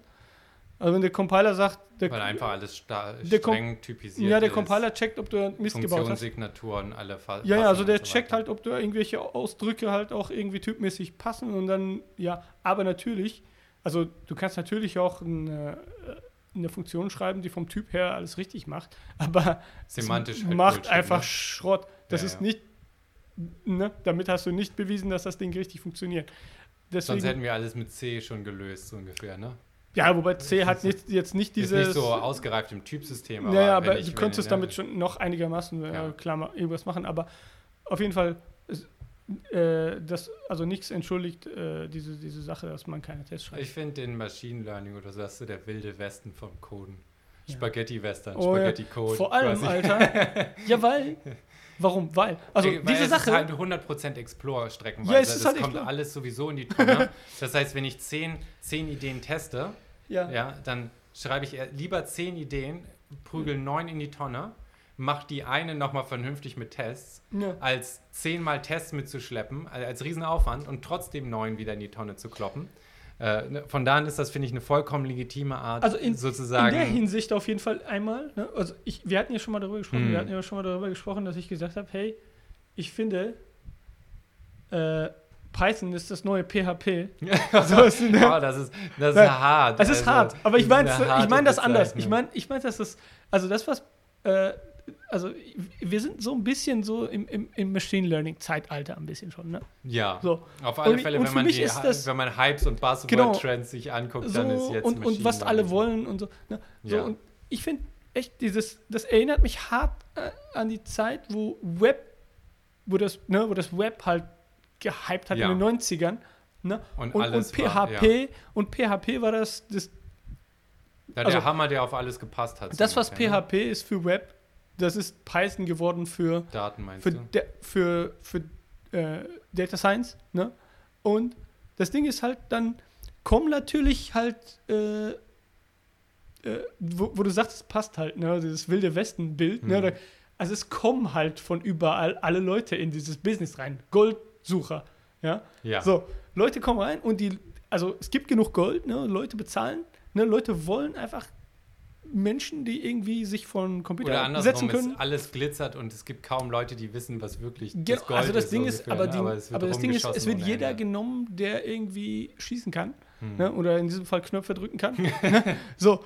Und die Leute, die Leute sind halt überall und die machen Data Science in Anführungsstrichen. Ne? Und, äh, ähm, und das ist meiner Meinung nach eigentlich eine, eine, ich weiß nicht, wohin sich das bewegt. Das ist ja, die Welt ist ja so ein bisschen, also die Welt im Menschen ist halt ein bisschen so, nicht nur, aber auch, ne, ist halt so Evolutionary Algorithm, ne? Also die Leute machen halt einfach irgendwas und also viele Leute Ja. machen viele Sachen und gucken, wenn man guckt, was sich daraus rauskristallisiert. Aber okay, aber so ist das halt. Es gibt viele Mhm. Leute, die machen viele Sachen, die machen viel Müll, aber auch in der Hinsicht, wie du sagtest, ne? nicht nur, dass komische Leute von überall reinströmen und Dinge tun, Hm. ne? ähm, auch diese Sache, selbst wenn du ein, ein vernünftiger Typ bist, Developer bist und so, ne, und du machst jetzt Data Science, ja, es ist halt äh, total unbebautes Land und es ist halt, äh, du weißt nicht, wo du bist und du probierst rum, ne, es ist halt viel, äh, viel da, was man ausprobieren kann, ne, Modelle entwickeln, ra rausschmeißen, also, also das ist halt, ja, es ist eine interessante, ist eine interessante Arbeit. Das und ähm, einfach auch auf wie vielen Ebenen. Mit Daten fasst man halt wirklich alles an. Ja. Du gehst ne, von, durch die ganze Infrastruktur durch. Du musst aber auch bis zur Businesslogik hinkommen, ne, ein kommerzielles Verständnis für das Problem entwickeln, Ja. das richtig kommunizieren. Und es sind ja alles verschiedene Repräsentationen der Realität. Ja. Ne, wie sieht ein, sagen wir, Sachbearbeiter das Problem oder jemand, der die Daten eingibt? Wie ist es aufgeschrieben? Wie ist es in der Datenbank abgebildet? Wie geht es durch die Prozesse durch? Wo ist der Wert? Was muss ich identifizieren und wie ist das aufgeschrieben? Und wie kommuniziere ich die Ergebnisse dann wieder an die Person, die eine Entscheidung davon fallen kann, äh, darüber, ne, damit fallen kann? Das heißt, das ist ein sehr, sehr kommunikatives Problem nochmal quasi dazu. Und äh, da gibt es halt verschiedene Probleme. Viele, die sich technisch am liebsten eingraben wollen, ne? Was halt kontraproduktiv ist, jedenfalls gerade in so einem ja, mehr holistischen Fach. Ne? Mhm. Ähm, und das Traurigste, was ich immer sehe, wo du, wo du meintest mit so PHP, ist die neue, die neue Schlacht. Hier, nimm die ruhig, ne? Also, ähm, äh, dass die Leute anfangen mit, äh, korrigier mich, wenn du das nicht so beobachtet hast, ähm, aber die Leute fangen halt mit Python an. Python, Jupyter Notebooks, man macht Auswertung. Dann wird das quasi fancier und man macht solche LaTeX-Rendered Reports oder in R das dann mit embeddeden Grafiken, dass man so, oder das Jupyter Notebook, ne, schön mit Grafiken rendern kann. Du hast gleich diesen reproduzierbaren Report, aber dein Code ist damit drin, ne? Und du hast nicht mehr so fünf Code-Files und da deine Daten und dann hast du dein Paper zusammengeschrieben, sondern jetzt ist es schön alles gleich, ne? Und dann, dann kommen die ersten und sagen, oh, jetzt interaktiv. Wir machen ein kleines Mini-Dashboard, ne? Äh, Python-Frameworks, Matplotlib oder Plotly oder so wird gerappt. Ich habe jetzt meine autogenerierten kleinen Plots und das sieht super fancy aus. Ja. Dann stößt man da an die Grenze und sagt sich, ja, ich will jetzt ein bisschen was custom machen. Dann fangen die ersten an, leichte JavaScript-Funktionen da über Hooks reinzuhängen. Hm. Oder die Daten zu nehmen. Ich baue jetzt meinen Python Flask Server als Backend, der pustet mir Daten hin und ich schreibe jetzt mit D3 und JavaScript aus Tutorial zusammen meine erste interaktive Grafik. Ne? Und, und das ist schon, da, da hat schon sozusagen der, aus meiner Sicht, quasi Krebs, AIDS, keine Ahnung, Einzug äh, gehalten. Also du bist jetzt auf JavaScript. Und dann, dann gehen die Leute nämlich sozusagen los und Mhm. sagen, jetzt mache ich sowieso schon JavaScript im Dann Frontend. bleibe ich auch direkt dabei. Ganz genau. Und jetzt habe Ja, ich Node.js Node. und dann gibt es äh, Tesla, äh, wie heißt das, TensorFlow für JS und no Ah. Node.js. Und dann mache ich eben, weil mein Server, meine Datenaufbereitung, Python macht jetzt ja fast nur noch, außer ein paar Modelle, aber Datenbereitung als Backend. Dann mache ich das auch in Node.js und habe da mein, mein Tech-Stack und so weiter drauf. Und plötzlich ist JavaScript everywhere. Und dann wundern sich die Leute, warum das, warum ist das nicht so schnell genug? Und wenn man sich das anguckt, du hast dann deine CPU, du hast am besten noch einen Docker-Container drin, weißt Ja. du, ne? Mit Hypervisor. Dann Und da drin läuft so ein, so ein eine V8. Virtual, ja, eine Virtual Machine nochmal Ja. oder, oder keine Ahnung, eine, am besten noch einen Java-Prozess, der dann Node.js simuliert oder was auch immer da, da drauf ist, ne? Und Node.js hat dann deine JavaScript-Prozesse drin und du hast diesen wackeligen Turm aus verschiedenen Stühlen und sitzt da ganz oben drauf, um deine Operation zu machen. Acht Abstraktionsebenen von, von dem rohen Metall quasi weg. Und, und die Leute verstehen plötzlich nicht mehr, warum das so sluggish ist. Plus JavaScript ist einfach, was Typen angeht, was Vergleiche angeht, eine sehr bizarre, also bizarr, es gibt ja dieses Wet- Wet-Video, wo Ja, ja. das hast du mir geschickt, wo so bestimmte Eigenarten sind, die, die einfach äh, ja, logisch, die keinen Sinn machen. Das sind Implementationsartefakte. Eine leere Liste ist gleich null oder nicht und null ist aber nicht gleich eine leere Liste, weil bestimmte Casting-Transformationen passieren. Und das fand ich ist immer so, das ist die noch traurigere Seite in Machine Learning und Data Science, dass die Leute, dass der Drift durch gerade diesen Dashboard-Hype und Interaktion ist Ja. das A und O, die Leute in JavaScript treibt, eine Sprache, die dafür eigentlich noch schlechter ge gehandelt ist. Ja, eigentlich die, ähm, also das, worauf man achten muss, ist, glaube ich, dass man die Leute, also die Menschen, die Menschenmassen, die jetzt hier in dieser Industrie arbeiten wollen und werden in Zukunft, ne, dass man sie richtig dahin führt. Ja, dass man sie irgendwie dahin begleitet. Was wäre richtig? Also- da, was heißt richtig? Also, dass man, also ich denke, Plus, man muss hier, das muss ich auch nochmal sagen als Disclaimer, man merkt gleich, das ist was religiöser Eiferer sich anhört. Eigentlich sind wir auf derselben Seite und wir prügeln uns trotzdem die Köpfe quasi ein. Das ist so die Volksfront Front Judäa versus die jüdische Volksfront oder so. Das ist also ich, äh, von also, da an alle Leute, die sich ausprobieren wollen und so weiter, nehmt auch JavaScript, macht irgendwas.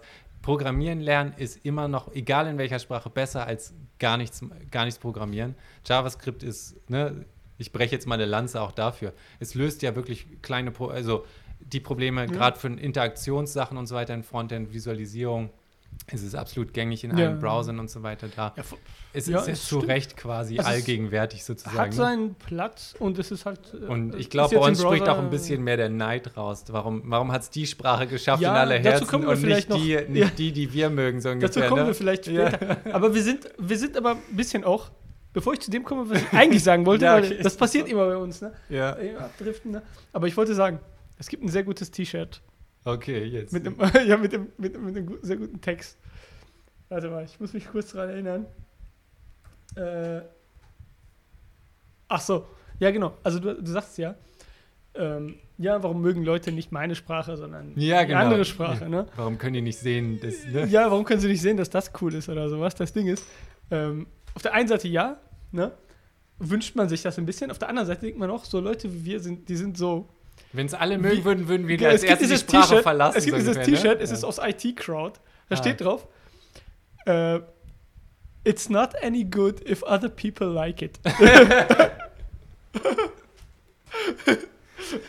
okay. Das ist Also- leider sehr wahr. Also, was heißt wahr? Aber ich, das Also- meine ich auch. Also, da erwische ich mich auch immer so ein bisschen hipstermäßig dabei, dass man. Also, äh, okay, wo, Hm, was aber ich ja. aber sagen wollte, so, ähm, also richtig dahin führen, also egal ob jetzt, äh, also unabhängig von der Sprache, Hm. äh, wenn die ähm, Menschen, die später in dieser Industrie arbeiten wollen, die Grundlagen der Arbeit besser lernen, ne? weil weil ich Und lerne Grundlagen meinst du jetzt Softwareentwicklung, Genau, ha- handwerkliches Hand- Programmieren, genau, sozusagen das, das, ist- Handwerk. Das ist wirklich ein Handwerk. Und Mhm. viele, also ich, vieles ist ein Handwerk, wovon man nicht denkt, dass es ein Handwerk ist. Und vor allem so, ja, was, was ist denn eigentlich die Definition von Handwerk? Ich finde, also das Ding ist, es geht um, es geht darum, bestimmte Formalismen äh, und, und, Arbeitsweisen zu lernen. Das hat mit Übung zu tun hm. und das hat damit zu tun, dass man sich das, das hat auch, es setzt Interesse voraus, das setzt eine gute Didaktik voraus, dass man den Leuten beibringt, erstmal, äh, wie designe ich Programme. Ne? Also Alan Turing, wo ich sagen würde, das, also wo ich sagen würde, das ist der erste Programmierer. Hm. Ne? Der erste moder moderne Programmierer. Äh, ich wollte auch gerade sagen, Ada Lovelace und so weiter. Habe ich jetzt nicht gezählt. Ich habe gesagt, ich habe jetzt gesagt, Alan Turing. Hm. Aber, Aber, wie gesagt, also von, von, man von der ersten Babbage-Maschine sozusagen ja. und dann, dann sozusagen also die, die Überlegung ja, mathematischer draufzusetzen. Für den Typen war das so, wenn man so seine Texte liest, ne? Hm. Er, in seinem Kopf war das so, er hatte sich das so vorgestellt, dass die Leute, die in Zukunft so eine Arbeit machen, dass das Mathematiker sein werden. Ja. Nicht irgendwie, also gar nicht so, so der, der, der 8-Bit-Maurer von heute. Weißt du? So. Also, das Ding ist, wenn du, ähm, wenn du die, das, dieses Handwerk lernst, ne? Hm. und das hat, man kann da beliebig tief gehen, aber wenn du die Grundlagen lernst und wenn du äh, von Grund auf äh, lernst, worum es da geht, was du machst, ne? wenn du nicht nur auch die Software, sondern auch so die Maschine versuchst zu verstehen, was, wenn du versuchst zu verstehen, äh, wie funktioniert mein Betriebssystem, wo ich gerade damit, mhm. wo, wo, ich gerade drauf arbeite, weil das, das sehe ich ja als IT-Typ auf der Arbeit, wo also Leute kommen die ganze Zeit auf mich zu und meinten, das geht nicht und das geht nicht und das geht nicht. Ne? Du merkst halt, es fehlt an Basiswissen und das, also das ist ja, ich hatte das auch, diesen Mangel, ne? Aber ich habe da halt entgegengewirkt. Ich habe so viele Linux-Maschinen geschrotet in ja, meiner ja. Jugend. Also Ding ist, du musst dich mit der Maschine, genau, du musst dich halt gelernt. mit der Maschine auseinandersetzen, mhm. die du benutzt. Du musst die kennen. Zum, also nicht bis zum tiefsten Detail, ne? Äh, aber du musst halt wissen, was da die Konzepte sind, ne? was, wie funktioniert die Maschine, was hat das für Komponenten, was geht da drin vor sich. Ne? Und dann halt Software, was was gibt es da für Design äh, äh, Modelle, was gibt es hm. für architektonische Modelle, was gibt es da für ne, Vorgehensweisen. So, äh, wenn du diese Grundlagen gelernt hast und ich dann hingehst... Da einfach so ein Raspberry ja. Pi sich nehmen, Linux drauf Genau, also halt, das, das ist natürlich auch Interesse und, und so ein bisschen dieses Hackermäßige. Ne? Hm. Aber okay, wenn du daher kommst und dann äh, dich dann beschäftigst mit Machine Learning, hast du eine ganz andere Position, als wenn du jetzt einfach irgendwie von der Seite reinkommst, ne? Und man schmeißt dich auf so ein, oder entweder einfach von einem ganz fremden Fach rein oder, äh, oder mit, mit einfach mit viel theoretischem, mhm. äh, also Hintergrund, aber keinem praktischen Hintergrund. Du kommst rein und du hast halt keine Ahnung, was du eigentlich machst. Und du hast halt, du hast zu wenig Bezug zu dem System, ne? Und du kannst einfach weil du es nicht gelernt hast. Du kannst keine performanten, du kannst keine performante, keine schön aussehende Software machen, keine gut wartbare Software machen, weil es fehlt halt an, an Erfahrung. Hm. Die musst du dann auf, bei, im Job sammeln, wo du dann halt alles erstmal schrottest. Ne? So, dieses Problem ja. gibt es auf jeden Fall. Und die, ähm, ich finde, man könnte eigentlich da, und das, das ist halt so ein, so ein Fluch, ne? Ähm, ja, man könnte eigentlich da äh, didaktisch eigentlich besser dran, äh, die Leute dran führen. Ne? Hm. Äh, also ich meine, wir haben alle angefangen, ich weiß nicht, wie alt du jetzt bist, aber ich war. Also ich habe mit Basic noch angefangen. Ja, ich war, ich, ich gehörte ja damals zu den ersten Generationen, sag ich mal, äh, oder, oder ja, Jahrgängen. War nicht der allererste Jahrgang, aber wahrscheinlich, ne? Aber das waren halt die 90er. Ne? Ja. Und wir hatten halt Informatik dann in der, in der Schule. Ja, das hatte ich auch. Ne? Aber so. ich bin auch ein bisschen, also was heißt ein bisschen jünger? Ja, ja. Also, bei, also in, Informatik in Schule und also da kommt man jetzt erstmal an und äh, uns hat man Pascal vorgesetzt. Mhm. Das war auch meine, ich weiß gar nicht, ob das zweite war, Turbo Pascal, dann Delphi. Ähm, C war meine erste große Liebe. Ich bin immer ja, noch. meine war find, C, äh, C, auch und auch C. C ist so. Äh, ist wie jemand beim Jonglieren von Rasierklingen zuzuschauen. Das Mhm. ist so absolut beeindruckend, wenn es klappt, aber man schneidet sich so schnell, so, Ja. so tief selber drin. Aber Also C. hat, hat immer noch was. Hat auch so, ich finde auch die, äh, die Templates, Templates in C und, und diese Iteratoren Ja. Das hat immer so ein bisschen ägyptisch-Hieroglyphen-Style, was wenn ich das lese. Ich fühle, ich fühl, es fühlt sich einfach nur cool an. Ich weiß Also, nicht wieso, aber ich mag, ich- ich, mag die Sprache immer noch irgendwie. Ich finde, äh, man, man, man, man, man verzieht die Leute viel zu sehr. Und Mhm. vor allem äh, Abstraktion äh, ist ein bisschen giftig geworden. Also, ähm, ich, ich meine das so, Tools sind, sind schon da Ja. Mhm. Und es hat den Anschein, als könnte jetzt halt jeder daherkommen und irgendwas sich zusammenbauen mit einem Tutorial aus dem Netz. Ne? Was ja auch geht, aber dann, Was dann funktioniert es schnell nicht oder es dauert halt ewig Ding- lange ja, oder ja, ich muss halt Maschinen hochfahren. Genau, das Ding ist halt, blöde, ne? Ähm, genau, und das Ding ist halt, du, ähm, du kannst Systeme bauen, ne, wie sagen wir jetzt, du kannst Machine Learning machen, du kannst, äh, keine Ahnung, so ein Random Forest Classifier kannst du dir schnell Zusammenklicken. zusammenklicken als jemand, der absolut keine Ahnung hat. Das finde ich immer das Traurige, wenn man arbeitet sechs Monate an einem Problem und die Lösung sind immer nur so sechs Zeilen. Ja. Ja, aber ne, da, da, die, die ganze Information ist, welches Modell, Ja. welche, welche Parameter waren es, das Pruning war richtig und so weiter, ne? Und alles, was man ausprobiert hat Ja. auf dem großen Vortasten, ist sowieso in der Tonne, ne? Und das hat immer was sehr, Eigentlich Äh. würde ich sagen, okay, Mann, also wenn, es, wenn du das Problem dann löst, ist ja alles Mhm. gut. Für mich ist es ja alles egal. Ne? Aber das Ding ist, du löst das Problem nicht. Ne? Also wenn du ein, wenn du jemanden holst, der sich das nicht antun will, ne? weil Leute wollen ja halt den, den kurzen Weg, die wollen den, äh, ne? Äh, die wollen, äh, die wollen sich, ja. die wollen den, die denken, es gibt den, die Möglichkeit, einen schnellen Erfolg zu haben in diesem Fall. Ne? So, Mhm. ich muss nichts lernen über das System, ich muss nichts lernen über Lambda-Kalkül, ich muss nichts wissen über Computer. Äh, dann kann ich aber trotzdem halt irgendwie Resultate generieren. Ne? Kannst du auch tatsächlich, aber halt, äh, du wirst Probleme machen. Hm. Ne? Und dein Code wird sicherlich nicht für irgendwas in Production geeignet sein. Ne? Du kannst es halt mal machen und ein paar Bilder ausdrucken ne? und kannst gucken, ob jetzt irgendwie das sind die Katzen oder das sind Hunde, kannst du rausfinden oder so, aber die Classifier probieren. äh, ja, irgendwie sowas, aber das Ding ist halt, das Ding ist nicht tauglich für Business. Ne? Und naja, aber das auf jeden Fall diese Abstraktion, die macht es Leuten, macht Leuten den Zugang leichter. Ne? Und nicht nur jetzt im Programmieren, sondern auch in anderen Bereichen des Lebens zieht das halt die Qualität runter. Ne? Ich rede mit einem Kollegen oft über, wir reden über Filme, wir reden über Musik und sonst was. Mhm. Ne?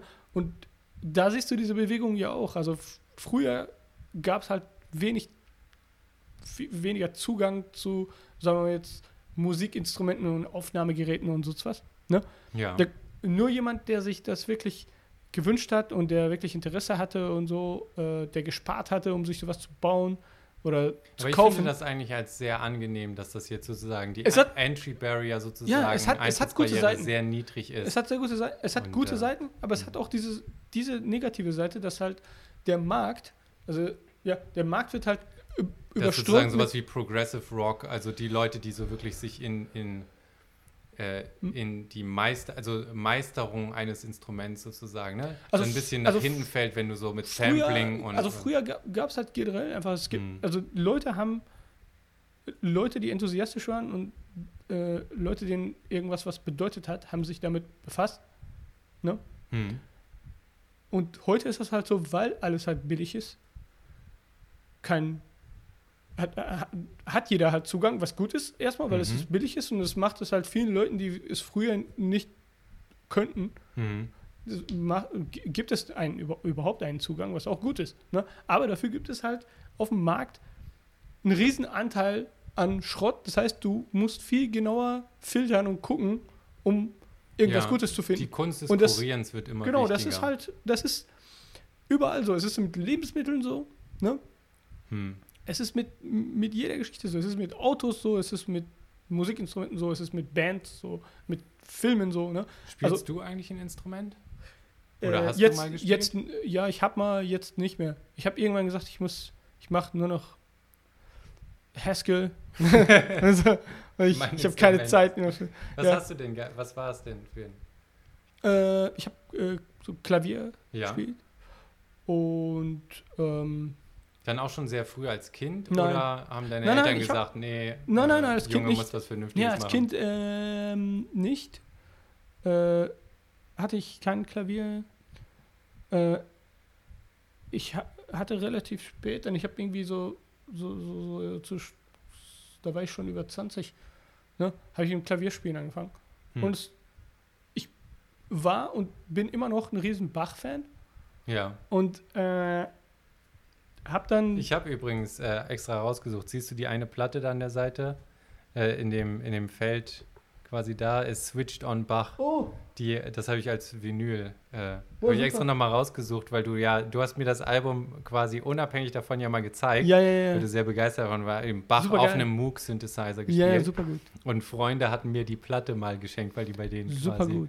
Ja. überlag. Also ich war auch- genau, ich war auch Bach-Fan damals und Bach ist auch wirklich, äh, ich habe wenig Kontaktfläche zu wirklich klassischer Hm. Musik. Also ich habe sehr viel Blockflöte gespielt, Vivaldi dann nachher, aber ich habe nichts mehr so bewusst sozusagen von Komponisten oder so im Kopf. Ja.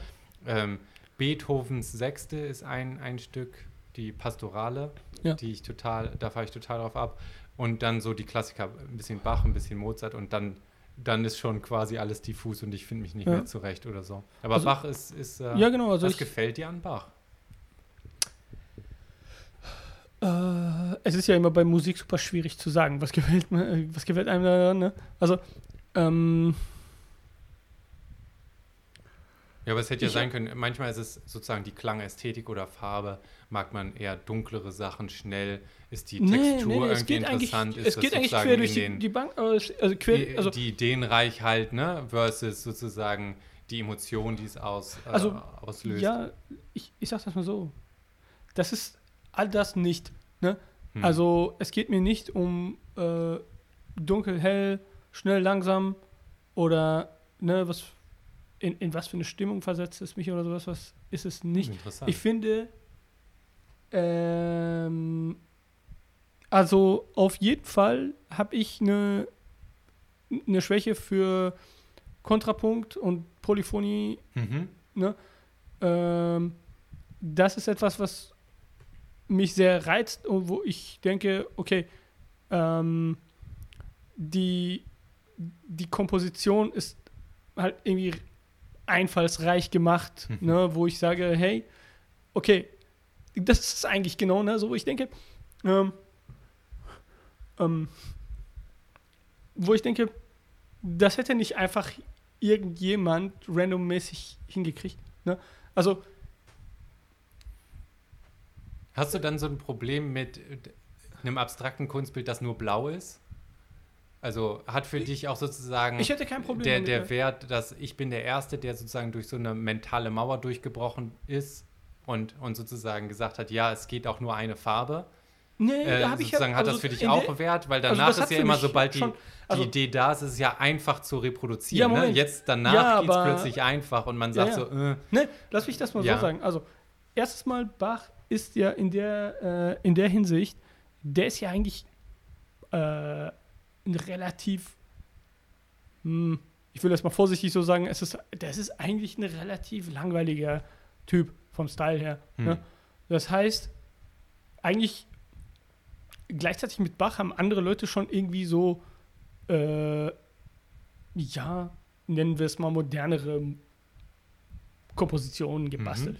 Jetzt, äh, wo sie sich mehr Freiheiten gelassen haben oder so, ne? Mhm. Rameau oder so. Mhm. Es- Also, aber, also in der Hinsicht ist er ja eigentlich, ja, es ist, das ist relativ erkennbar, dass es halt ein Bachwerk ist. Mhm. Ne?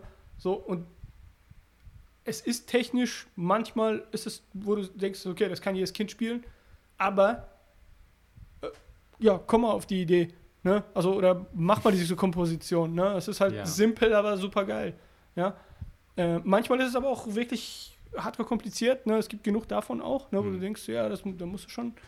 Also, ja, schau dir die Goldberg-Variation an mit äh, klingt gut. Mhm. Also, ähm, ich finde einfach, der hat sehr einfallsreiche äh, also, ja, Melodien und auch, äh, was ich auch gut finde, ist, es geht auch oft gar nicht bei ihm um Melodien, es geht eigentlich um Rhythmik. Und es geht, es geht um Rhythmik, die sich überlagert. Ne? Mhm. Also diese verschiedenen ähm, äh, Schichten, verschiedenen äh, Stimmen, die dann halt eine bestimmte Rhythmik haben und sich überlagern und so. Das hat ah, irgendwas, was mich total, äh, das, das gibt mir schon eine Befriedigung. Äh, und ja, ich weiß nicht. Also das, äh, das ist halt schwierig zu erklären. Ne? Und irgendwann ist das halt auch so, mit der Zeit, äh, wenn, man, wenn man irgendwas lange hört, ne? Also Hm. zum Beispiel mein Onkel, der, der hört völlig was anderes. Dem habe ich mal Bach gezeigt. Ich dachte, okay, jemand, der Musik versteht, versteht halt Musik. Ne? Und der, der hört seit, ne, seit seiner Jugend äh, hört er halt klassische äh, persische, so iranische Musik. Ja, ne? das so, ist halt, da wollte ich dich nämlich auch fragen, inwiefern das bei dir kulturell geprägt ist, weil es ist ja Zwölftonmusik, richtig? Nein, nein, Zwölftonmusik nee, ist, ist ja, ist ganz ja Arnold äh, Schönberg. Äh, Also wie unterscheidet sich dann also ir- iranische Volksmusik oder, oder so Iranische- von... kla- klassische oder, iranische Ja, Musik? genau. Ähm, also, ja, erstens mal, also be be bevor ich da, bevor ich da drauf Ja, zu sprechen komme, also ich habe meinem Onkel auf jeden Fall Bach ja. mal vorgespielt. Er hat mir dann gesagt, er kann es nicht in irgendwie einordnen. Ne? Hm. Er, kann, er hat gesagt, es ist gut, also es ist okay und so, aber er, er, hat, er, er weiß nicht, in welche Schublade er das stecken soll. ne? So, der hat halt keinen Bezug dazu. Was ich sagen wollte ist, irgendwann hast du einen persönlichen Bezug zu jedem Stück, weil du dieses Ding so oft gehört hast. Ne? Hm. Das, ist das Ding ist zu so einer Person geworden für dich. Du bist halt nur mal ein Mensch. Ne? Und ich glaube, das ist halt in deinem Gehirn so verdrahtet, ne, dass du halt Dass du einen dieses, Charakter dass, du, bekommst. dass, du, und, ne, dass, das, dass das Stück an sich für dich halt ein irgendwie ein Charakter ist, ja, Hm. ne? sowas wie eine Entität wird. Ne? Und du denkst, wenn, wenn du es hörst, dann denkst du, hey, das ist es mal wieder oder so, ne? ja, So der alte Freund. ja. So, also das ist halt so eine Sache, das kann halt jeder für sich wahrscheinlich entwickeln mit irgendeiner beliebigen Musik wahrscheinlich. Ne? Und Ja. das, das habe ich halt mit Bach. So. Und ähm, so die Stücke, die, die, ähm, die kann ich dann halt alle so nachsingen. so. Und, äh, oder vorsingen. Also. Mhm. So und ähm, und ja, äh, iranische Musik, also ich bin absolut kein Experte in der Technik Hm. Der, der iranischen Musik, aber auf jeden Fall, was ich dir sagen kann, ist ähm, folgendes: ähm, die, die Stimmung ist auf jeden Fall anders Okay. Ja, äh, die Stimmung ist nicht diese, ist nicht die wohltemperierte Stimmung, die wir, die man äh, jetzt heutzutage auf Was ist westlichen das Me- Kammerton 440 Hertz bei A oder so? das, also oder ist das... das, äh, wie, wie, die, wie die Stimmung ist, äh, das weiß ich leider nicht, da bin ich kein Fachmann für. Hm. Aber auf jeden Fall, ja, also, aber iranische Musik hat eine, hat eine riesen lange Tradition Ja. und, und hat auch seine eigene so abgeschlossene Welt für sich. Ne? Ähm, zum Beispiel, also die, die, da gibt es halt auch so Meister in ihrem Fach. Zum Beispiel, wenn, wenn man sich das so, man kann sich das ein bisschen so vorstellen, die Instrumente, aber auch die Sänger, die haben da halt so einen Status. Ne? Also wie hier in der, wenn, wenn du hier berühmte ähm, äh, ähm, äh, Leute aus der klassischen Musik nimmst, Hm. wie jetzt zum Beispiel Pavarotti oder so. Ja, also Pavarotti, der hat eine super Stimme, macht klassische westliche Musik. Musik, Gesang. Ne? Und äh, es gibt halt entsprechende Leute da in Iran, die sind halt, das sind halt Ikonen. Jetzt heutzutage natürlich auch international. Hm. ne? aber äh, früher waren das halt auch einfach nur, in, nur, die Leute waren nur in Iran einfach be besondere Meister ne? ihrer, Geschichte. Und das ist halt, das ist, es gibt klassischen Gesang zum Beispiel, Hm. äh, und unterscheidet sich halt in der Technik und so von dem, von dem westlichen Modell. Ja. Aber äh, die Leute sind halt extrem stark in dem, was sie, was sie tun. Und wie gesagt, also die sind halt außerhalb weniger bekannt, weil diese, diese Musikrichtung ist halt für viele uninteressant eigentlich hier. Ne? So, aber also naja, wie, du, wie du gesagt hast, wie dein Onkel sozusagen erstmal keinen Bezug zu Bach hat, haben wir erstmal keinen Bezug zu ne, ja. einer bestimmten anderen Ästhetik, Rhythmik ja, genau, also und so weiter. Gibt, also, ja, auf jeden Fall. Also wir ich kennen das, das bei elektronischer nicht. Musik und Klassik. Ja. Die Leute, die aus Klassik in elektronische kommen oder anders, also mhm. andersrum passiert es weniger, aber die hören auf die genau. falschen genau. Ecken. Und äh, so, ne? Also, und, und, dann sagen ja. die immer, das ist ja simpel, weil man hört plötzlich auf die Noten, aber die Noten sind gar nicht mehr das Wichtige, sondern ja, ja. die Klang, das Klangdesign, das Morphende, ne? dass man die Instrumente, wenn ich aus der elektronischen in Klassik mit dem gleichen Fehler gehen würde, würde ich plötzlich sagen, Klassik ist ja super einfach. Was habt ihr genommen? Alles Geigen? Bin ich ja, ja fertig. Ne? Ja. Also, ihr habt euch keine Mühe gemacht. Ihr nehmt immer Geigen, ihr verändert die im ganzen Stück nicht und dann macht ihr halt Noten oben drauf. Aber dann nehme ich mir halt auch ja. irgendwelche Noten und. Aber das, ne? gerade deswegen finde ich auch in dem Punkt, da ist mir wieder eingefallen, ja, das ist gut zu exploren. Mhm. Ne? Explorieren. Und ich mache das. Deswegen habe ich überhaupt kein Problem. Also ich finde, es, es gibt vieles aus der iranischen klassischen Musik, die ich gut finde. Es gibt vieles aus der europäischen Klassik, die ich gut finde. Ich finde elektronische Musik vieles gut, weil ich, ich, ich lasse halt alles rein. Hm. Ne? Und ich finde, das, das äh, gefällt mir auch so. Also ich, ich mache das gerne. Hm. Ne? Und ich, äh, ich mache da keine, äh, ich bin da nicht so äh, diskriminierend unterwegs. Diskriminierend unter, unterwegs. Ich höre mir Sachen an, egal wie sie sind, und guck mal, ob das, ob das. Für mich ist es wichtig, dass es irgendwie einfallsreich ist in dem Sinne. Wenn jemand versucht, was zu sagen, da eine Absicht hinter ist, ne? Und man, man spürt, jemand drückt sich irgendwie aus und man kriegt so einen Funken davon mit irgendwie von der Idee oder auch von der Stimmung, die aufgebaut ist. Ähm, es ist halt, es geht mir darum, bringt der Typ eigentlich so, wir kennen das, ne? Also du, du hörst so ein, ein Popstück aus dem Radio. Mhm. Ne? Viele von denen sind so, wo du denkst, so, es ist so einfallslos. Also ich meine, so, sowas kann, du kannst dir das jetzt halt in 20 Sekunden einfallen lassen. Diese, dieses Stück. Hm. Ne? Von, der, von dem Aufbau her, von der. Also es ist halt. Es ist halt. Es ist nicht einfallsreich. Okay, hm. es ist nicht. Es geht nicht darum, dass es schwierig sein soll zu spielen oder so, sondern es soll halt ja. besonders sein, okay? Und äh, nur wenige Stücke sind halt so, ne? Und ähm, da fällt mir ein, es gibt dieses P gleich NP ja, das aus große der, Problem in aus der, der Informatik. ja, aus der Ist das nicht eins von den Riemanns Hilbert-Problemen? Es gehört zu diesem Millenniums-Problem. Ah, Millenniums ich weiß nicht, ob Hilbert das auf diese Liste gesetzt hat oder nicht, aber es geht halt um P gleich NP. Ja. Okay, ne, Polynomial Time oder sind, sind eine bestimmte Art von, von exponentiell. Also NP-Probleme sind Poly leicht Polynomial. zu checken, aber in ihrer exponentiellen Polynomial, Komplex Genau, polynomial zu checken, aber nicht äh, ne? Also man weiß nicht, ob genau. sie, aber äh, ein, ein genau. einfaches Beispiel ist, ähm, ich gebe dir eine Karte. Äh, ist, ich, ist das NP schwer? Oder andersrum. Ähm, ich kann sehr leicht checken, ob zum Sudoku Beispiel... ist NP schwer zum Beispiel. Ja, genau. Äh, ich kann sehr leicht checken, ob es eine Lösung ist. Habe ja. ich jetzt eine? Ja oder nein? Ja, kannst du Aber eine zu finden, da muss ich halt alles Mögliche ausprobieren und das geht halt exponentiell nach oben. Muss nicht exponentiell sein. Aber, aber so. genau, ist, ist halt nicht schwer, es ist schwer durch die Kombinatorik. Das Aufblähen des Suchraums durch Kombinatorik. Ja, oft ja. Ähm, also und die Frage bei NP gleich P ist, gibt es, haben wir den noch nicht gefunden oder kann man das beweisen? Äh, gibt es einen polynominellen Algorithmus, der also in endlich absehbarer Zeit äh, die Lösung produziert? Ja, ja, oder ist das so kategorisch nicht möglich? Ne? Also ist P genau. in NP oder ist P. ist ein super interessantes Problem, ne? Und also, ja. ich will jetzt nicht, ich weiß nicht, ob man jetzt in die Details gehen will, von, ob, ob, ob man das erklären möchte, wie das. Aber interessant, wieso ist das deine Assoziation, wenn so, du Musik und wollte, Pop-Songs quasi ja, P auf NP habe ich noch nie gehört. Ja, warum? Ja, das Ding ist, ähm, es gibt ein Zitat, ich weiß nicht, welcher Typ das gebracht hat. Äh, äh,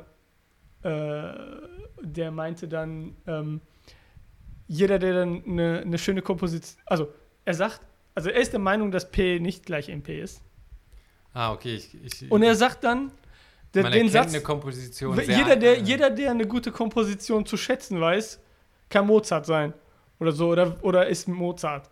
Ja, so, wenn es, wenn P gleich NP wäre. So von wegen, ah. du, du, du siehst, du checkst quasi eine, eine schöne Komposition, ne? Ist genauso gut wie eine neue Komposition machen. So, das war jetzt sein, der, das war seine Idee dahinter. Ja. Okay, so, Ich vergleiche es immer mit aktiv und passivem Wortschatz. Ja. Dein passiver Wortschatz ist auch, wenn man eine neue Sprache lernt, eigentlich immer einfacher Ja. oder, oder schnell da. Du verstehst, was gesagt wird. Äh, Ich erkenne, so, ob jemand, äh, ob ein Stück gut ist. richtig, aber aktiv das zu produzieren ist, ist super hart. Und gerade wenn man beim Programmieren anfängt, oder jetzt äh, habe ich gemerkt, Mhm. wenn ich selber Kunst mache, du hast halt diese ein, zwei Jahre, die die absolute Hölle sind, weil du, und das ist nämlich die, die Tragik, was dich in den Bereich zieht, mich zum Beispiel jetzt mit elektronischer Musik, ist, man hat ein gutes Ohr entwickelt. Ich weiß, was gut ist. Ich weiß, was schlecht ist, so ungefähr. Ne? Also man hat eine bestimmte Ästhetik, die man verfolgt. Ich produziere jetzt ein Lied und ich kann dir objektiv sagen, dass es scheiße ist. Mhm. Ich, mein Ohr ist ja immer noch gut. Ja? Sobald es fertig ist und ich höre es mir an im Vergleich zum Ja. anderen, weiß ich, dass es nicht gut ist. Ich weiß aber noch nicht in der Anfangsphase aktiv mein Wortschatz. W- Wieso ist das jetzt? Ich weiß, dass es schwammig und muddy ist und die Hi-Hats nicht klar sind und ich weiß, dass der Bass nicht durchkommt und als, dass da so ein rauschiger Nebel über allem ist ne? und das Ja. ist einfach nicht klar. Aber ich weiß nicht, wie es ändern kann am Anfang. Ne? Und Ja. dieses Jahr oder zwei sich da durchzupushen und dran zu bleiben und diesen aktiven Wortschatz aufzubauen im Sinne von, das will ich erreichen, Ja. also das muss ich machen, um dahin zu kommen. Wenn man die ganze Zeit klar, objektiv für sich sieht, es ist noch nicht da. Ja, das Ohr ist ja nicht schlechter geworden, das Auge ist nicht schlechter geworden, die Hm. Ästhetik ist nicht schlechter geworden. Ich schreibe ne, am Anfang ein Programm und man guckt sich das an, denkt sich, äh, dann siehst du was Gutes, denkst dir, ah, shit, das Ja. ist viel besser. Ne? Also das sieht man sofort, sobald dir jemand zeigt, wie man es anders hätte machen können.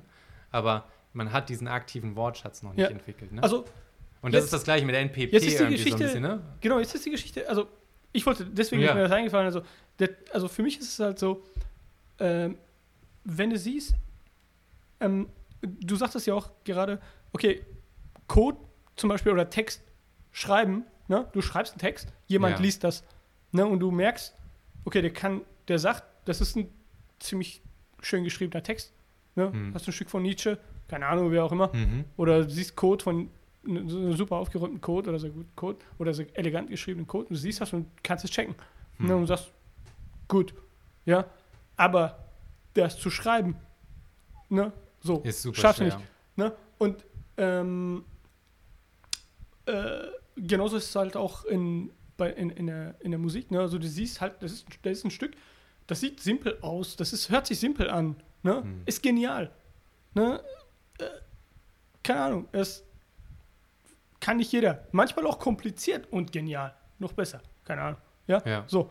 Und oft, also ich sag Oder mal so, auch der populär. Prozentsatz. Ich finde immer so also- Queen-Songs zum Beispiel. Das ist so das, die Meisterklasse von populär, gut, holen gut, dich ab, super musikalisch komplex in den Feinheiten, Manchmal, wenn man ja. quasi ran, ranzoomt und so. Bohemian Rhapsody ist, ne? Sozusagen brillant Ja. an jeder Front irgendwie. für mich hat Bach halt einfach einen riesen Prozentsatz an sehr guten Stücken. Deswegen. Mhm. Also, ja. also, und aber auch andere Komponisten jetzt schon auch, ne, wie, Mhm. wie jetzt, äh, also Bach ist eine, eine völlig andere Richtung als Chopin, Mhm. aber trotzdem, also wenn ich, also bei einigen Stücken von Chopin sehe ich, okay, der hat eine Das ist halt sehr technisch, ne? Wenn ich das hat eine- richtig im Kopf habe. Also nicht- der hat so Übungsstücke in Anführungsstrichen, wo man sich die Hand brechen ja, kann, ne? So. also Chopin kann auch schon sehr, sehr wirsch werden, aber was ich sagen wollte ist, der hat eine ganz andere Art, also selbst wenn, also sagen wir mal, du hast ein Bach-Stück, was schwierig zu spielen ist, und du hast ein Chopin-Stück, was schwierig zu spielen ist, zum Mhm. Beispiel, kannst du Ja. beides haben, der hat einen ganz, ganz anderen Style. Ne? Ja. Also das, das spielt sich völlig irgendwas an, irgendeiner anderen Dimension ab. Ne? Mhm. Da würde, Bach würde das nie machen. Ne? Der macht das nicht. Der, der ist irgendwie in seiner komischen Dimension. ne? Mhm. Und äh, der macht das einfach nicht. Ne? Äh, und äh, da hast du halt Chopin, ne? Also der, der ist dann, also der Style ist halt komplett anders. Der ist anders, ne? Aber der ist trotzdem gut. Also, ne? Eine andere Art von einfallsreich. Mhm. Also wenn Bach das gemacht hätte, hätte ich auch gesagt, natürlich, es ist gut, ne? Aber also das Ding ist, ähm, oder zum, also nur als Beispiel, ne, so, es gibt, also Chopin, das hat auch mal Dissonanzen drin, ja. ne? Würde Bach nie machen. Habe ich nicht, nicht im, nicht im, kann ich mich nicht entsinnen, dass er so, Hm. so, so irgendwie krumme Töne zusammen anschlägt oder sowas, ne? Ähm, aber manche machen das, kommt gut an, ne? Ähm, also wenn du jetzt aber, sagen wir mal, es gibt auch Stücke, das, da könnt, kann auch eine Katze über die Tastatur gelaufen sein. Ja? Hm. So random. Random Kram. Äh, Hast du Zugang zu Jazz? ja, finde ich sehr gut. Weil ich habe. Und Ja. vor allem, wo, du- wo, wo du das jetzt sagst, ich finde, äh, also ein äh, Lieblings-Jazz-Work von mir ist ähm, Jacques Lussier äh, und seine Freunde. Äh, Das sagt mir leider Playbach. Playbach von Jacques Lussier. Ah, okay. So, das kann ich sehr empfehlen. Mhm. Und zwar Jacques Lussier, super talentiert, talentierter Typ. Mittlerweile muss er, er müsste jetzt schon sehr, sehr alt sein. Ich hoffe, er ist nicht tot oder so. Aber Jacques Lussier ist super. Ja? Und Mhm. er äh, und seine Freunde, ne, ist dann halt noch so ein Bassist und ne, ein, ein ähm, Schlagzeuger dabei äh, und er spielt selber Klavier und sie verjazzen Bachstücke auf eine geniale Art. Hm. Aber so richtig kann ich sehr empfehlen. Ja, ich habe äh, ich hab meinen einzigen, weil das heißt, ich habe, witzigerweise habe ich in einem anderen Podcast auch über genau die zwei Dinger ge geredet. Witzigerweise auch, ähm, äh, mein anderer Kumpel, der, der Barmann, ist auch aus Iran, also auch Iraner. Ah ja? Hat auch ein Startup gegründet. Irgendwie alle Iraner, die ich kenne, und ich kenne so vier, fünf oder so, haben alle ein Startup gegründet. Ja, alles irgendwie Ja, so ähnlicher.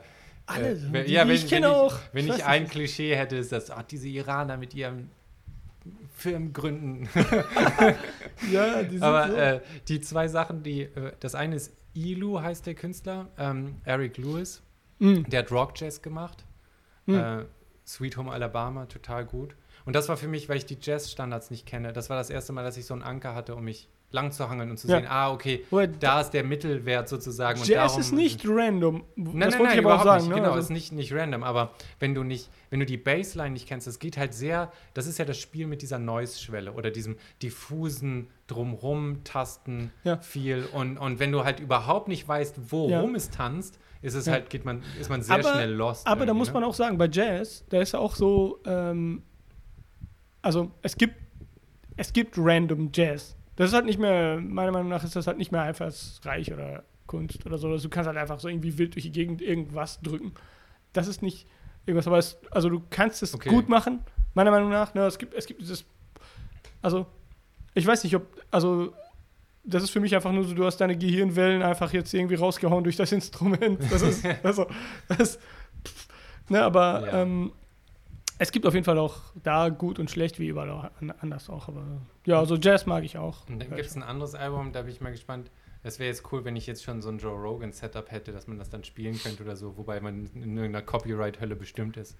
Aber das ist von John Benjamin, äh, der Ah. Comedian. John Benjamin Has a Van ist eine Show, die er hat, äh, ist die Synchronstimme von Archer. Ähm, Okay. äh, der hat ein Comedy-Jazz-Album aufgenommen. Er kann nämlich nicht nur nicht Jazz, er kann auch nicht Klavier spielen. Und äh, Jazz Daredevil heißt das Album. Mhm. Und das ist wirklich absolut faszinierend, weil du ein professionelles Jazz-Ensemble hast Hm. und er ist im Klavier in der Mitte und spielt wirklich so Klavier, wie jemand, der gar nichts kann, denkt, sich Jazz anhört. Also dieses Blink, Blink, Blink, Blink, Blink, Blink, Blink. Und einfach zu sehen, wie Und? die ganzen Jazzmusiker da drum drauf reagieren, Und das was- auffangen, und widerspiegeln und so weiter. Okay. Und dann siehst du halt ihn und du, du hörst selbst als Laie sofort, ah, okay, das ist der Unterschied. Weißt du, das ist so wie, wenn ich gegen Usain Bolt oder so sprinte und man plötzlich sieht, ach, das ist, das ist normal, weißt du, so schnell ist der. Ne? Da- Neun Sekunden haut er rum, das kommt ja gar nicht richtig zur Geltung, wenn die anderen Ja. alle auch mega gut sind. Ne? Aber wenn du mich dann da so halb verreckend irgendwie mitlaufen lassen würdest und die Kamera quasi muss immer noch zurückzoomen, während der quasi sich schon irgendwie ne, die. Schuhe ausgezogen hat und so.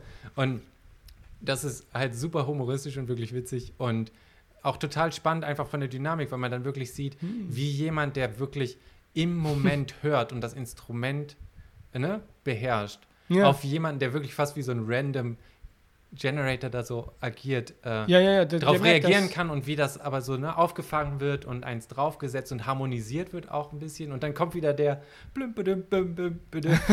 und Also das, das hat mich super fasziniert und für mich als jemand, der, der mit Jazz wirklich so äh, nicht, also ich brauche auch, das habe ich gemerkt bei elektronischer Musik, irgendwie immer so ein Grundgerüst, ein Beat oder so, irgendwas zum Langhangeln. Mhm. Und da ist Jazz dann traditionell ein bisschen problematischer sozusagen, wenn es mit den Rhythmiken oder Arrhythmiken spielt und auch Melodien ja eigentlich so Mhm. alles irgendwie auffasert, ne? War für mich immer so ein, woran kann ich mich klammern? Und wenn man diese Jazz-Standards nicht kennt, dann, dann hat man nichts oder sehr wenig, ne? Hm. Und die zwei Künstler waren für mich so, da hat es dann das erste Mal Klick gemacht oder ich habe gesehen, ah, okay, das ist so die Idee da, ne? Also da, so denken die Leute, das, das wird da versucht. Und fand ich total spannend dadurch, ne? Aber Ja. das eine ist eben, weil ich Sweet Home Alabama kannte, als Grund Ja. roten Faden. Und das andere, weil man wirklich mal gesehen hat, Ja. da agiert irgendwie ein Laie in einem Profession, also von, von Profis irgendwie drumherum. Das ist richtig, ja. Und das Also- ist, äh, ja. Aber hast du mal Jazz dann versucht, selber auch zu Nein. spielen? Oder? Nee, Jazz nicht. Ich habe nur Bachstücke gespielt und ich wurde auch, äh, da hat, ich wurde relativ, also vergleichsweise auch gut, ne? Ähm, aber irgendwann habe ich halt nicht mehr, habe ich, habe ich mich entschieden, da nicht mehr Zeit reinzustecken, weil wenn, wenn du äh, einigermaßen gut bleiben willst, allein wenn du gut bleiben willst, musst du regelmäßig mal spielen. Mal Das finde ich auch sehr, also Ne? auf einem, auf, gerade auf dem Profi-Level, einen Tag, den man aussetzt, merkt man fast. Also schon, du ne? merkst so, es. Also Du merkst es, also. Äh, Profi-Level sowieso. Da also Profi-Level sowieso, Pause, aber für mich aber war das auch so, du musst halt regelmäßig, du musst mal zumindest mal eine halbe Stunde am Tag musst du reinhauen, damit du. Äh, Ja, sonst fühlen sich die Hände wirklich so Du hast zäh wie verlierst Melasse, diese- Molasse an. du verlierst ne? also diese Muscle Memory irgendwie. Mm. Äh, also irgendwie ist das dann nicht mehr gut. Und dann habe ich gesagt, hey, äh, ich muss mal einfach jetzt eine Entscheidung treffen. Prioritäten quasi. Genau, setzen. Priorität setzen. Äh, willst du da Zeit reinstecken oder, oder reicht es, wenn du einfach nur, wie der Typ sagte, ne? Das wenn, du, wenn du was gut zu, ja, wenn du es einfach äh, was, was Gutes zu schätzen weißt. Ne? Mm. Und ähm, dann habe ich äh, einfach mich, ähm, mich dagegen entschieden, weiter zu spielen und einfach äh, das machen, was mir mehr Spaß macht. Machst du denn jetzt sozusagen irgendwas Künstlerisches noch? Malst du oder Für mich, nein, Ja. für mich ist das, was ich mache, auch Kunst. also Haskell programmieren quasi, Software-Design? Ja, Für Software. mich hat das auch eine sehr hart ästhetische Komponente ja, und ist damit auch, die Schattenseite ist, äh, dass man sehr viel Frust auch ausgesetzt ist, wenn man dann ja eben du das quasi sehr dazu, hässliche Sachen Das, das gehört sieht und, der. und äh, ja. äh, Also, es geht eigentlich bei dieser Sache darum, also, also abgesehen davon, was man sieht, ich meine, man kann natürlich sich in, in, in irgendwelche Gefilden begeben, wo, wo man nicht hässliche Sachen sieht. ja. Ja. Außer, das- außer, außer das, was, außer dem, was, was man selber gebaut hat. aber, äh, aber was ich sagen will, ist es halt, ähm, Es holt einen oft immer ein wie ein Boomerang, ne? Also die, ja, die also es, ist aber auch, es gehört aber auch dazu, eigentlich immer ewig äh, nicht zufrieden mit sich selber zu sein. Ich glaube, das ist der Fluch der meisten Künstler irgendwie, ne? Dass man überspitzt die eigenen Mängel wahrnimmt. Ja, das, ist, das gehört dazu.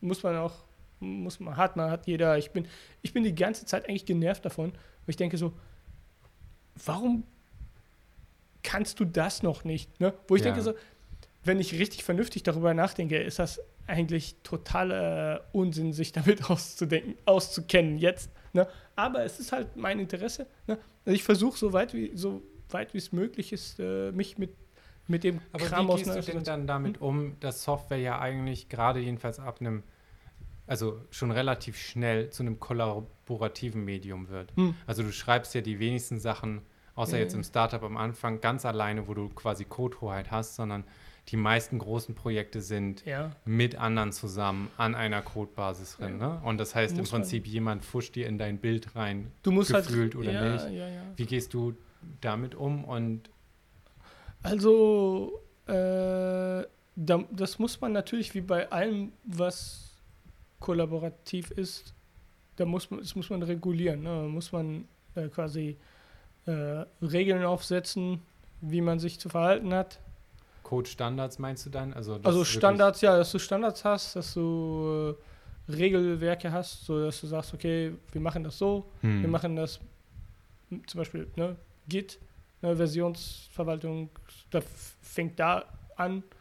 Äh, Also ja, machen wir test-driven ne, oder nicht test-driven oder machen wir ne, Im Prinzip Code- die Code-Style, Religion festlegen. Du musst schon die, Erfolg, du musst ne? schon die Regeln festlegen, Mhm. ne? Und dann ist die Geschichte, ja, wenn du, wenn du es mit anderen zusammen machen willst, dann gibt es halt immer, äh, ja, muss man, muss man Du bist kein. Fan von agiler Entwicklung, oder? Bist Agil? Du? Ja, so, also du Also jetzt mal so richtig mit Scrum Master und dem ganzen, ich Also sag mal, Brimbamborium, was da drumherum geklebt Hm. wird? Oder wie ist also da deine agil, Erfahrung? agil ist ja gut, ne? Also, also äh, Als Grundkonzept, ja, diese, äh, also die dieses- Wendigkeit, die Werte, die damit einhergehen. Ne? das also, ist ja gut, aber das ist auf jeden Fall etwas, äh, es ist gut, agil zu sein, Ja, aber oft ist eine Religion Aber da muss man geworden, aufpassen. Ne? Wie die man, muss da, man muss da aufpassen. Das ist, also abgesehen von der Religion, äh, mir geht es darum, also es gibt viel zu oft und gerade, das sehe ich gerade oft auch so in so Konzernen, die sich das einkaufen wollen, diese Agilitätsgeschichte. Ja. Ja. Also sie denken, das ist etwas, was man kaufen kann. Oder so, was man forcieren kann, indem man äh, jetzt Rollen festlegt. Indem Ja, man jetzt sagt, Das okay, ich hole Paradox jetzt ist, wir, kau wir kaufen Umdenken ein, ohne umdenken zu müssen. Genau, also du ne? denkst, So, nur weil du jetzt Hm. äh, irgendwie jemanden Agile Master genannt hast oder Scrum Master und der andere ist Product Owner und der andere ist dies und jenes. hm. Äh, also die, äh, die gehen jetzt halt da hin und, und, und machen stur und steif diese, installieren diese Struktur Hm. in die, in die Teams rein und das ist nicht agil.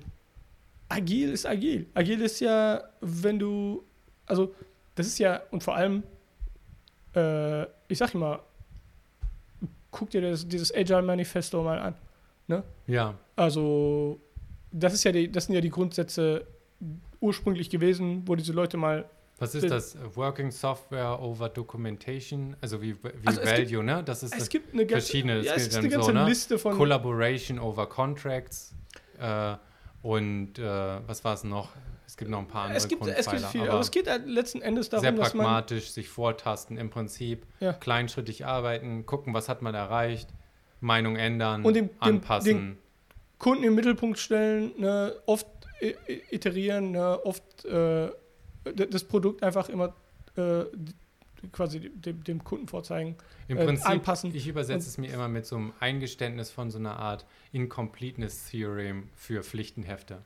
Weißt so. du, egal wie, wie viel Energie und Ja. Zeit drauf hast, du hast immer was, was du übersehen wirst. Hm, Und anstatt zu versuchen, noch mehr Energie und das noch besser zu machen, hm, vorher alles zu specken, sagt man einfach, du erzählst mir grob deine Idee ja. und ich schreibe sie auf, aber die Art, wie ich sie aufschreibe, ist schon in einem fertigen Produkt, das du anfassen kannst, das so dicht an dem ist, Ja. mit dem wir nachher arbeiten, weil das ist das, was du nachher abhakst und benutzen willst und verstehst, ne? Und dann sagst du mir, oh, ich will drucken, okay, für mich heißt das, ich mache einen Knopf mit drucken und dann sagst du, und was mit Rechtsklick? Ich dachte, ich kann jetzt Rechtsklick und drucken und dann sagt man, ah, okay, wir haben falsch, ne? Du hattest ein anderes Modell im Kopf, wenn du sagst drucken, wunderbar, jetzt baue ich das so ein, ne? Und man hat schnell durchiteriert und man fängt an, über die Software und das fertige Produkt zu kommunizieren. Mhm. Im Gegensatz zu, lass das mal planen für die nächsten zwei Jahre, hier Ja. ist die Meilensteine, das ist der Katalog und jetzt brauchen wir rein theoretisch fünf Jahre nicht mehr miteinander reden, wir haben ja alles aufgeschrieben. Genau. Und dann am Ende ne, stelle ich dir einen LKW hin und du wolltest ein Fahrrad. Ja. So, ne? So kannst du, kannst, das, das sind ja immer die plumpen Dinger. Jedenfalls. Aber die Ich bin Werte, für- ja genau, die Werte ich bin finde ich für auch. Agilität, Ja. aber äh, ich finde, das ist nicht etwas, was du so kaufen kannst. Das ist ein Gefühl, was ich entwickeln muss. Ja, Und ähm, äh, ja, also deswegen, wie sind wir zur Agilität gekommen? äh, über Code-Kollaboration, Collaboration. kollaboratives Medium und dann ist natürlich, welche Ja. Arbeitsweise stülpt man da oben drüber sozusagen, wenn ich das an, anfertige, ne? Oder wie manage ich, manage ich in einem kommerziellen Setting dann diese Zusammenarbeit, die ja dann gerade, wenn wir sind da ja ähnlich motiviert, ne? Wenn man eher ästhetisch oder künstlerisch drauf ist, was ja nicht immer sozusagen hilfreich ist, sozusagen pragmatisch was an die Rampe zu stellen. Äh, oder andersrum, man muss sich da bewusst manchmal dann bremsen und, und bewusste Kompromisse eingehen. Aber aus der Ecke kam das so ein bisschen, und du bist ja schon länger und, und in verschiedenen Unternehmen sozusagen unterwegs gewesen und hast ja dann unter anderem, also jetzt die ganze Agilwelle miterlebt, aber eben ja auch selber äh, für dich alleine gearbeitet und Sachen umgesetzt. Ne? Deswegen finde ich da irgendwie ganz spannend zu sagen, wie du A, einmal sozusagen emotional das jonglierst von, ne, eigentlich will ich am liebsten mit niemandem reden müssen und mein künstlerisches Ding Hm, mich austoben, in dem Extremfall, ne, ja, zu, ich habe jetzt hier 20 Leute und wir wollen produktiv was hinstellen, das Geld macht. Ne? So, Ja. das, das ganze Extrem. Und, und wie kriege ich diese 20 Leute und all deren verschiedene Level irgendwie sortiert? Und was ich in Machine Learning nämlich auch sehe, wo du es am Anfang ja meintest, da äh, kommt jeder aus allen Ecken irgendwie rein, ne? Dieses Kommunikative und, und alles einfangen und zu kanalisieren ist eigentlich oft das, das allergrößte Problem Ja. bei den ganzen Dingen. Du hast dann noch Stakeholder, die gar nichts vom Programmieren verstehen, aber von der Businesslogik und nee. äh, äh, Also ich finde äh, zum Beispiel äh, Pair-Programming ja, sehr gut und sehr nett und sehr produktiv, ja, weil du, also es hat verschiedene Vorteile. Ein Vorteil ist ähm, auf jeden Fall, ähm, dir fällt einfach mehr auf, Wenn laut Weil du erklärst. die- weil du es laut, einfach nur weil du es laut Hm. erklärst. Ne? Äh, und vor allem, okay, es fällt der anderen Seite auch was auf, ne, was du vielleicht nicht siehst.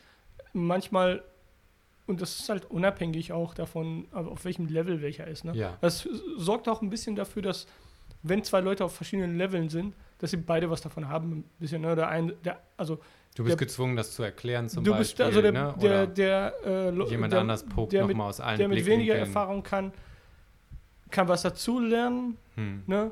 äh, kann aber auch äh, seine Ideen dazu geben und ich weiß, auf jeden Fall ist es so, unabhängig davon, wer du bist, wenn du alleine was baust, passiert es sehr oft, dass du ganz absurde Ideen umsetzt, so, ne? Ja, äh, die, die jetzt keinen Sinn gemacht hätten, wo es eigentlich total äh, offensichtlich ist, dass das eine schlechte Idee war. Ja, aber machst du halt, es war, es gab kein ja, es man hat gab sich keine verrannt, andere, ne? Es gab Oder, keine andere Denkweise da Hm. ist, ne? Es war, gab, gab keine ein, andere Blickrichtung. Das ist halt gemacht. Das ist halt sowas wie, wie nennt man das? Ähm, Betriebsblind äh, ist es, Betriebsblindheit, ja. ne? Hast du. Und okay, also das beugt dem vor. Äh, du hast die Kommunikation, du hast diese, du hast dieses gegenseitige, ähm, ne? Du hast diese gegenseitige Hilfe. Ähm, und es motiviert auch, weil man halt auch wirklich das Gefühl hat, jetzt zusammenzuarbeiten. Ne? Hm. Äh, da hast du weniger dieses, diese, dieses Gefühl der Isolation.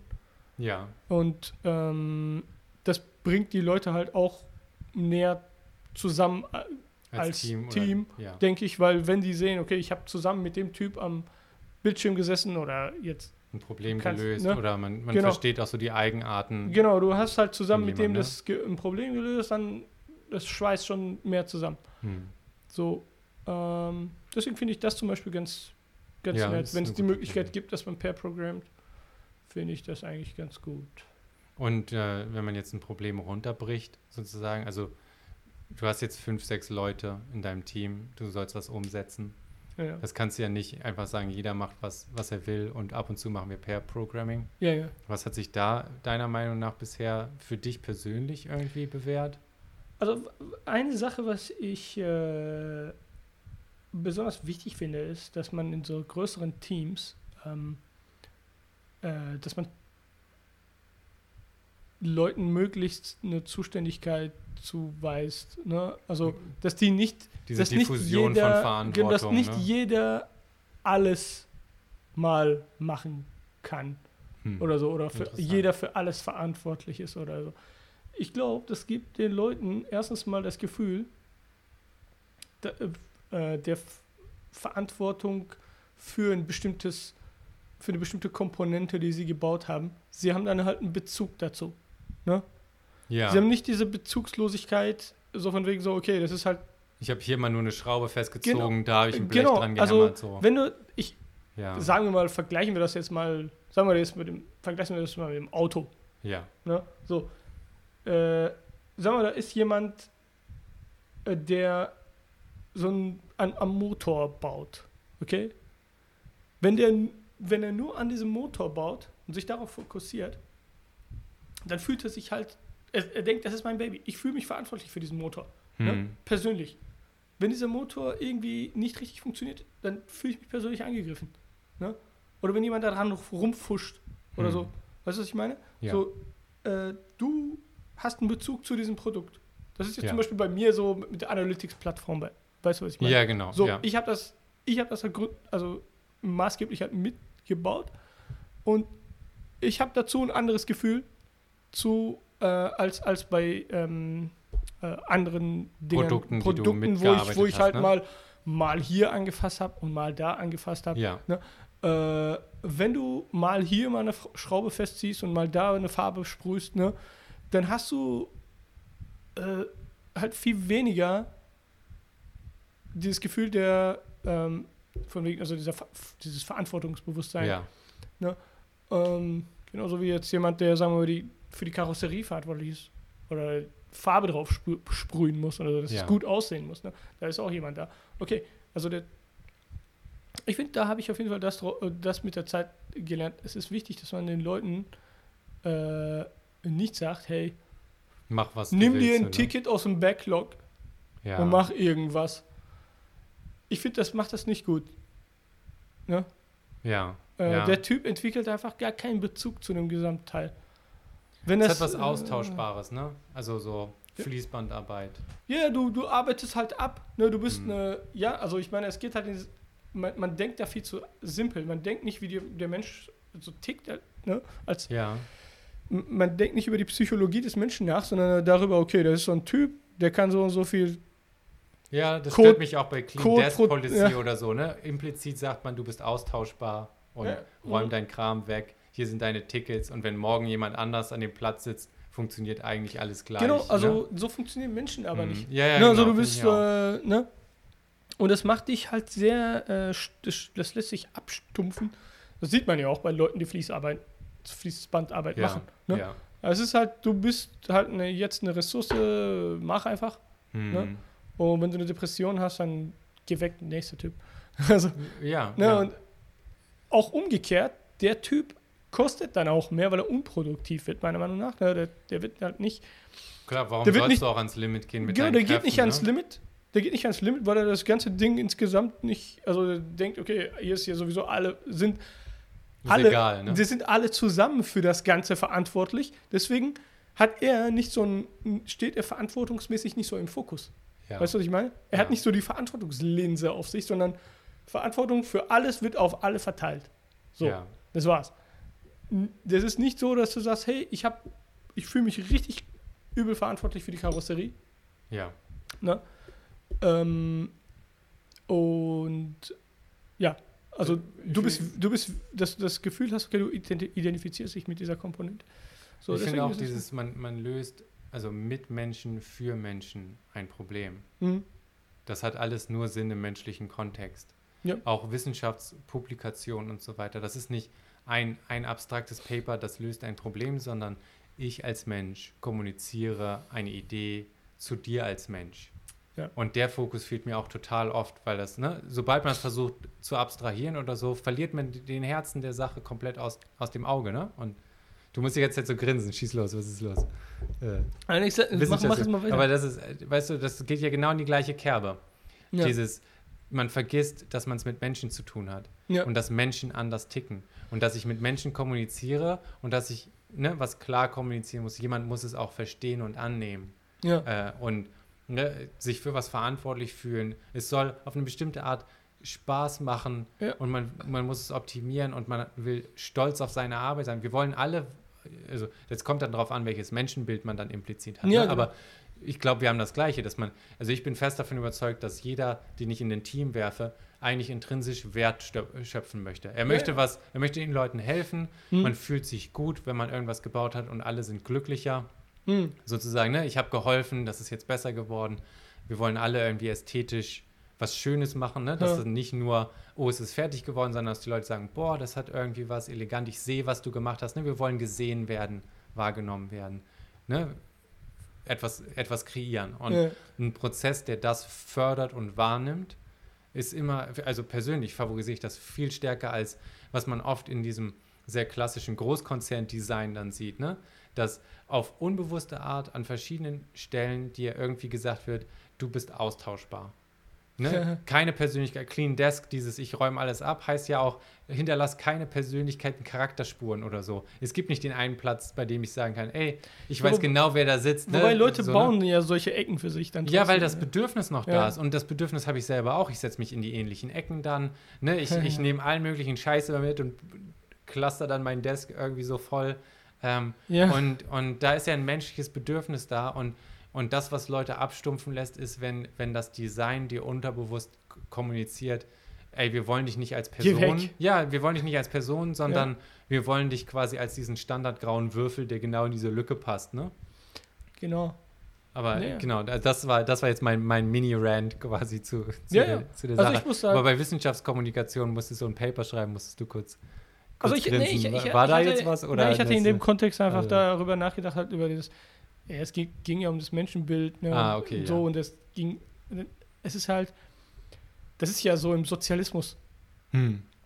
ne, also diese, diese austauschbare Ressource, ne, und Hm. vor allem auch dieses, die Gemeinschaft ist verantwortlich zusammen für alles, ne, und nicht, äh, okay, Die gleiche Art von Diffusion von Verantwortlichkeit Genau, und, und- und nicht so- Lethargie. Und nicht diese so. Sache wie, wie, wie Individualismus. Und nicht, nicht Individualismus, so von Mhm. wegen so, okay, äh, mach das, was du, ja, also ich meine, das spiegelt sich da drin auch wieder, dass du sagst, okay, mach das, was du denkst, was, wie du besser Ja. arbeitest. Ne? Versus äh, mach das, was die Schablone Oder sagt. mit, so, ja, ne? genau, oder mach, ja, Mhm. versus das, was macht, mach das, was die hab ich noch nie Schablone in dem so. Kontext gesehen, aber es ist so Genau, und das ist halt, das ist halt so. Hm. Und, oder sei, sei wie, äh, ne? Wir, wir haben immer rumgescherzt äh, bei, äh, äh, bei einem früheren Arbeitgeber hatte ich Ja. einen Kollegen, äh, der war aus äh, Ostdeutschland, der war da geboren Mhm. also- und da hatten wir immer diesen, ja, diesen Running Gag. Ähm, weil, also man, man findet diese Systeme echt im Nachhinein richtig zum Kotzen, wenn man da drin gewohnt hat. Hm. Äh, da hatten wir immer dieses Bild ähm, äh, Adolf Hennecke. Das sagt mir Also ist- Also Adolf Hennecke ist äh, so ein, ja, so ein Held der DDR Ja, okay. gewesen. Und dieser Typ hat irgendwie den Rekord gebrochen für. Ähm, So hält der Arbeit mäßig? Oder? ja, der ist der Held, ja, so ein Held der Arbeit mäßig. Mhm. Der hat irgendwie, äh, weiß nicht wie viele Tonnen Kohle äh, abgegraben aus ja. der Mine und, äh, und irgendwie auf jeden Fall mehr gemacht als seine äh, tägliche äh, Muss-Ladung. ja. Äh, ne, min minimal, also deutlich mehr als das, was er hätte machen müssen, hat er dann halt ähm, gearbeitet und das war halt so der sozialistische äh, vor, vor, das sozialistische Vorbild ja. eines Arbeiters, also Adolf, Adolf Hennecke. Und ähm, äh, ja, das ist halt, ähm, ich wollte nur sagen, also mir, mir ist in diesem Zusammenhang aufgefallen, ja. Also die wollen von dir, dass du Adolf Hennecke bist. Ja. Also, dass du halt auch, äh, ja, natürlich bist du austauschbar und du machst mehr, als du musst. Ähm, also, und jeder ist für alles verantwortlich. Und damit Natürlich. für nichts so. Und dann am ungefähr, Ende ne? auch für nichts dann so, so gesehen, somit, somit ne? Hm. Anstatt dass du sagst, okay, äh, ganz anders als wie jetzt äh, ähm, Adam Smith zum Beispiel sagen würde, ne? Wir, äh, mach, produziere irgendeinen Wert für dich oder so. Ja, aber mit Adam Smith habe ich auch Probleme. Also, Ja, es gibt nie, kein, keiner von diesen Typen ist irgendwie hm. perfekt oder so, es sind ja nur Ideen, sag ich mal. Hm. Also, aber es ist halt ja auch eine. eine Ja, es ist das absolute. Extrem auf der anderen Seite, ne?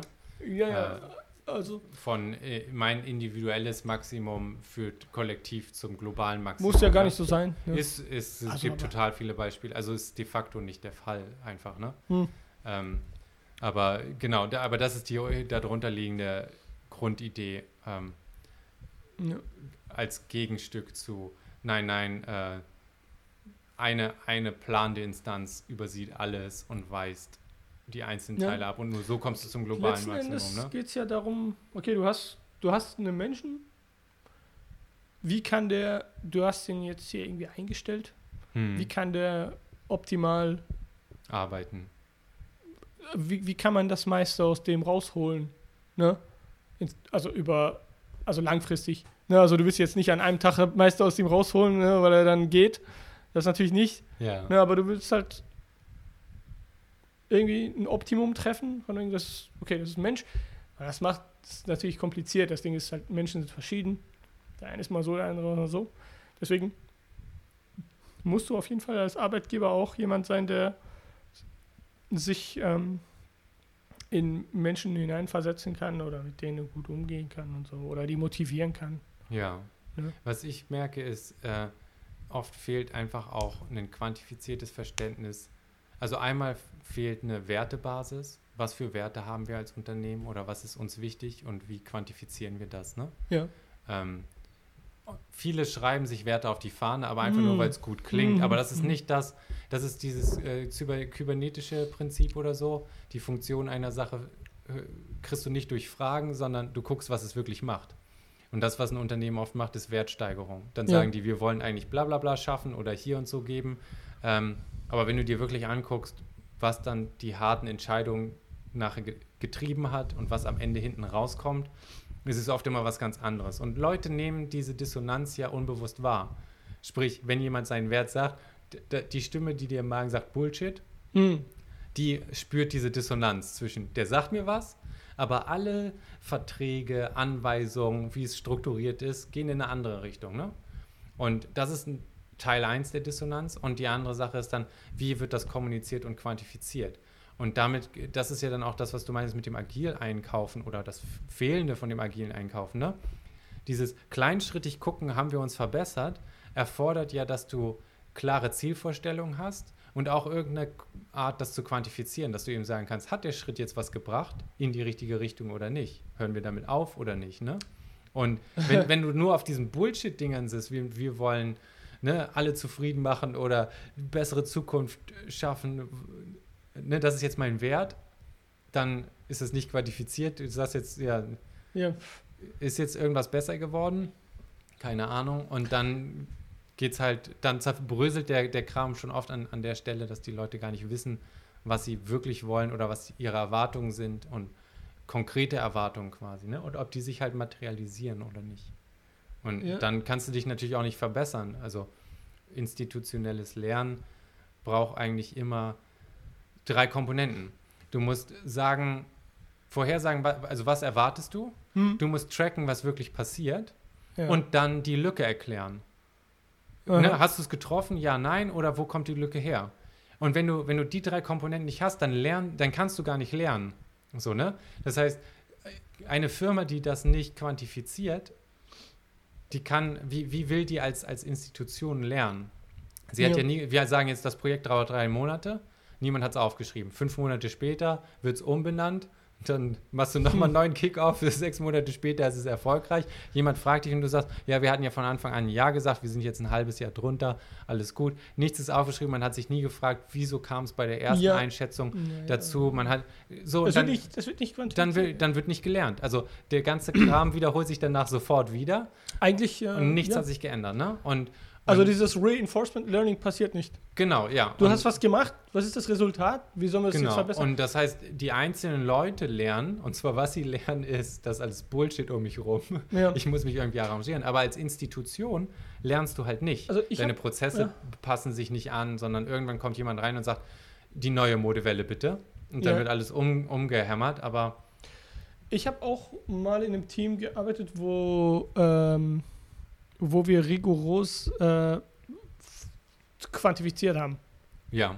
Wobei das auch mal ein schneidendes Schwert ist, wenn du das Falsche quantifizierst oder das Falsche misst Also und so weiter, ne? ja. dann kannst du dich Also auch. was wir gemacht haben, ist, Aber also wir haben, das, wir haben klassisch Scrum gemacht Okay, ja. und ähm, Wie lange war euer Sprint? Also zwei das waren so Wochen, zwei Wochen. Zwei Wochen Sprint. Sprints, Tickets verteilt, zwei Genau, Wochen nicht Tickets, angefasst, bla, genau bla, bla. sowas halt. Und dann genau so. Velocity, Und dann- Story Points. Wir haben Storypoints ab, f- äh, vergeben, wir haben Komplexität geschätzt mit Fibonacci, ja, das heißt 1, 2, 3, 5, 8 oder so. 5, ne? Als 8, Komplexität. 13 Ja. und so weiter. Und ähm, ja, wir haben diese Komplexitätspunkte ver Mhm. vergeben, so auf die Art. Und dann äh, naja, haben wir am Ende dann halt auch gezählt, okay, wie viele, wie viele Komplexitätspunkte, Komplizi Komplexitätspunkte ihr wurden abgearbeitet und so weiter. Mhm. Wir haben das, wir haben das ziemlich rigoros gemacht.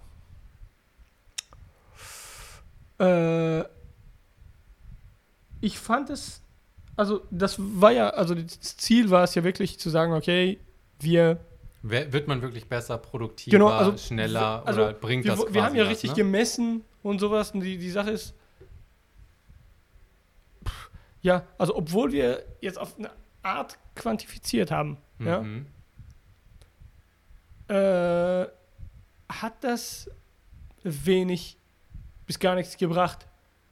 Was vermutlich ja daran liegt, dass diese. Naja, man misst, ihr habt jetzt das gemessen, was da war und nicht das, was ihr eigentlich wollt.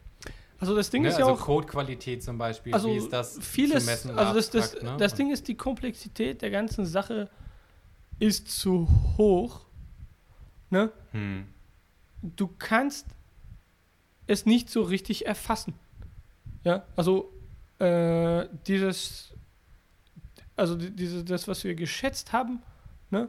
dieser geschätzte Wert, wo Hm. das Team übereingekommen ist, von wegen diese Arbeit ist so komplex, hat halt zu wenig Bezug zu dem, was Zur da Realität quasi. wirklich ist. Ja. So, das Ding ist dann so weit entfernt davon, praktisch, ja, du misst eine ausgedachte dass Zahl dann am Ende. Ne? dann halt keine sinnvolle Größe gemessen hast. Und äh, natürlich muss dann auch, erstens mal musst du was Sinnvolles messen. Und dann musst du aber auch am Ende, wenn du halt dieses Reinforcement machen willst, musst du auch richtig reagieren. Ne? Und das passierte dann auch nicht so richtig. Ne? Hm. Von wegen so, okay, sagen wir mal, du hast so und so viele Komplexitätspunkte geschafft. Okay, Ja. das Lustige ist, okay, keiner von diesen Leuten da hat auch jemals gelernt oder verstanden, was Komplexität eigentlich ist. Ne, so ja. jetzt in dem formalen Sinn. Es ist halt einfach nur so, ja, wie schwierig denkst du, ist es? In Egal. dem Also, Sinn ist es ja wirklich, manche machen T-Shirt-Größen Also, oder so. ja, ja, also das wirklich Ding ist halt eine Bauchgefühl, jetzt mal- Quantifizierung. jetzt mal so, also die Sache ist auch der Bezug, also diese, diese, diese, diese Schwierigkeit ein, eines Problems, ne?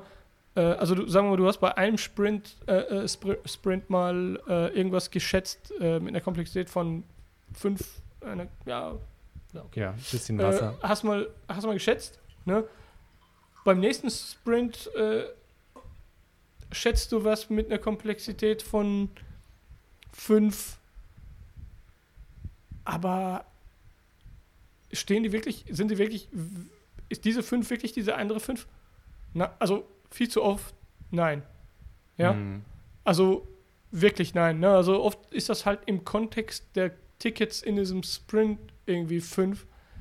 Aber es gibt nicht irgendwie diese fünf. Ich weiß, was du Also, meinst. verstehst du? Ja, ja, klar, so, ist eine Relativskala und keine es ist keine, absolute. keine wirkliche Aussage darüber, was ist, wie schwierig und ist eine- übersetzt sich das ne? dann in, Manche- in Arbeitszeit, ist fünf immer Manche machen das ja auch mit oder so. Arbeitszeit. Ne? Äh, Aber das ist dann auch nochmal abhängig von der Person, die es macht. Ein, ein Fünfer-Ticket für dich ist kein Fünfer-Ticket für mich, Ja, ist kein Fünfer-Ticket für jemand anderes. ja, wobei ne? das Ding ist ja, das wird ja jetzt irgendwie, Leute, Leute machen das ja, die, die setzen ja auch ihre Karten auf den Tisch. Ach, ja. diese Pokern, aber das sind ja Dieses vers Pokern. verschiedene psychologische Sachen, wie man sozusagen also auf über Fall- Bidding, wie so ein Prediction Market Fall sich diese- der Realität ein bisschen diese annähern Sache- kann. Ne? Die funktioniert in der, also es ist eine nette Idee, aber die funktioniert zu schlecht, meiner Meinung nach. Ne? Mein Problem damit ist, dass das so ein Bottom-up-Versuch ist. Ja.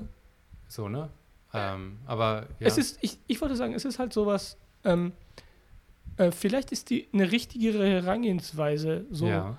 weil das, das Problem ist einfach zu, also das, dein Setting ist zu kompliziert. Du versuchst aber irgendwie mit einfachen Zahlen äh, das Ding irgendwie zu zähmen. Oder irgendwie Ja. eine Systematik reinzubringen, sodass du da effektiver arbeiten kannst. Ja? Hm. Anstatt, ich stelle mir das so vor, äh, nehmen wir mal Go, okay, als Beispiel. Ja. Das Brettspiel Go. Ja. Okay?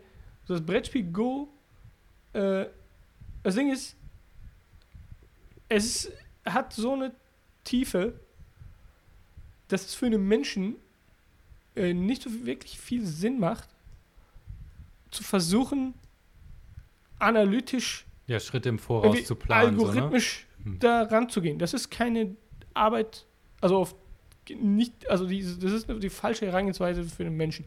ja. ne? Dafür bist du nicht richtig verdrahtet als Mensch. Ja? Du bist nicht das richtige System, um so da dran zu gehen. Und so denke ich auch in diesem Fall. Ja? Du, wir sind nicht dafür geschaffen, um das so zu quantifizieren und da so ranzugehen. Man, äh, also es ist, es ist, ja, Ich denke mir immer, wir fangen an einem falschen Ende an. Dieses Bottom-up, man versucht es irgendwie zu quantifizieren. Wichtiger ist, sozusagen entscheidungstheoretisch vielleicht daran zu gehen. Welche Entscheidung kann ich überhaupt treffen und welche Verben, also welche Aktionen habe ich? Hm. Was will ich überhaupt machen damit? Wenn es keine Entscheidung gibt, die ich fällen kann, ne? agil abschaffen, ja, nein, oder eine ne andere Sache, Ja. dann, dann brauche ich auch gar nichts messen. So, ne? Wenn meine Option und, und eine Entscheidung muss eigentlich immer mindestens zwei Optionen haben. Und die beiden, die beiden Optionen müssen für mich unterschiedliche Konsequenzen haben. Wenn die gleich sind, dann brauche ich auch nicht messen oder so. Ich kann eine Münze werfen, bin auch durch auch eine damit. Ne? interessante Sache, ja. Und unter dem Kontext der Entscheidung kann ich mir dann überlegen, okay, was, was brauche ich für die Entscheidung? Pros sind zum Beispiel Codequalität und Produktivität. Cons sind vielleicht Kommunikationsoverhead oder ne, die andere Option ist besser. Und dann muss ich mich grob fragen, ne, ich muss, erstmal habe ich dann eine Linse, bei der ich weiß, wann kann ich aufhören zu messen. Ja. Nämlich dann, wenn ich eindeutig die Entscheidung treffen kann. Das ist oft ja schon bei einem coarse-grainederen Sache möglich, als wenn man jetzt sagt, okay, wie quantifizieren wir jetzt, dass jeder richtig gearbeitet hat oder so, ne? Sondern ich, ich mache das gleich über die ganzen Sachen.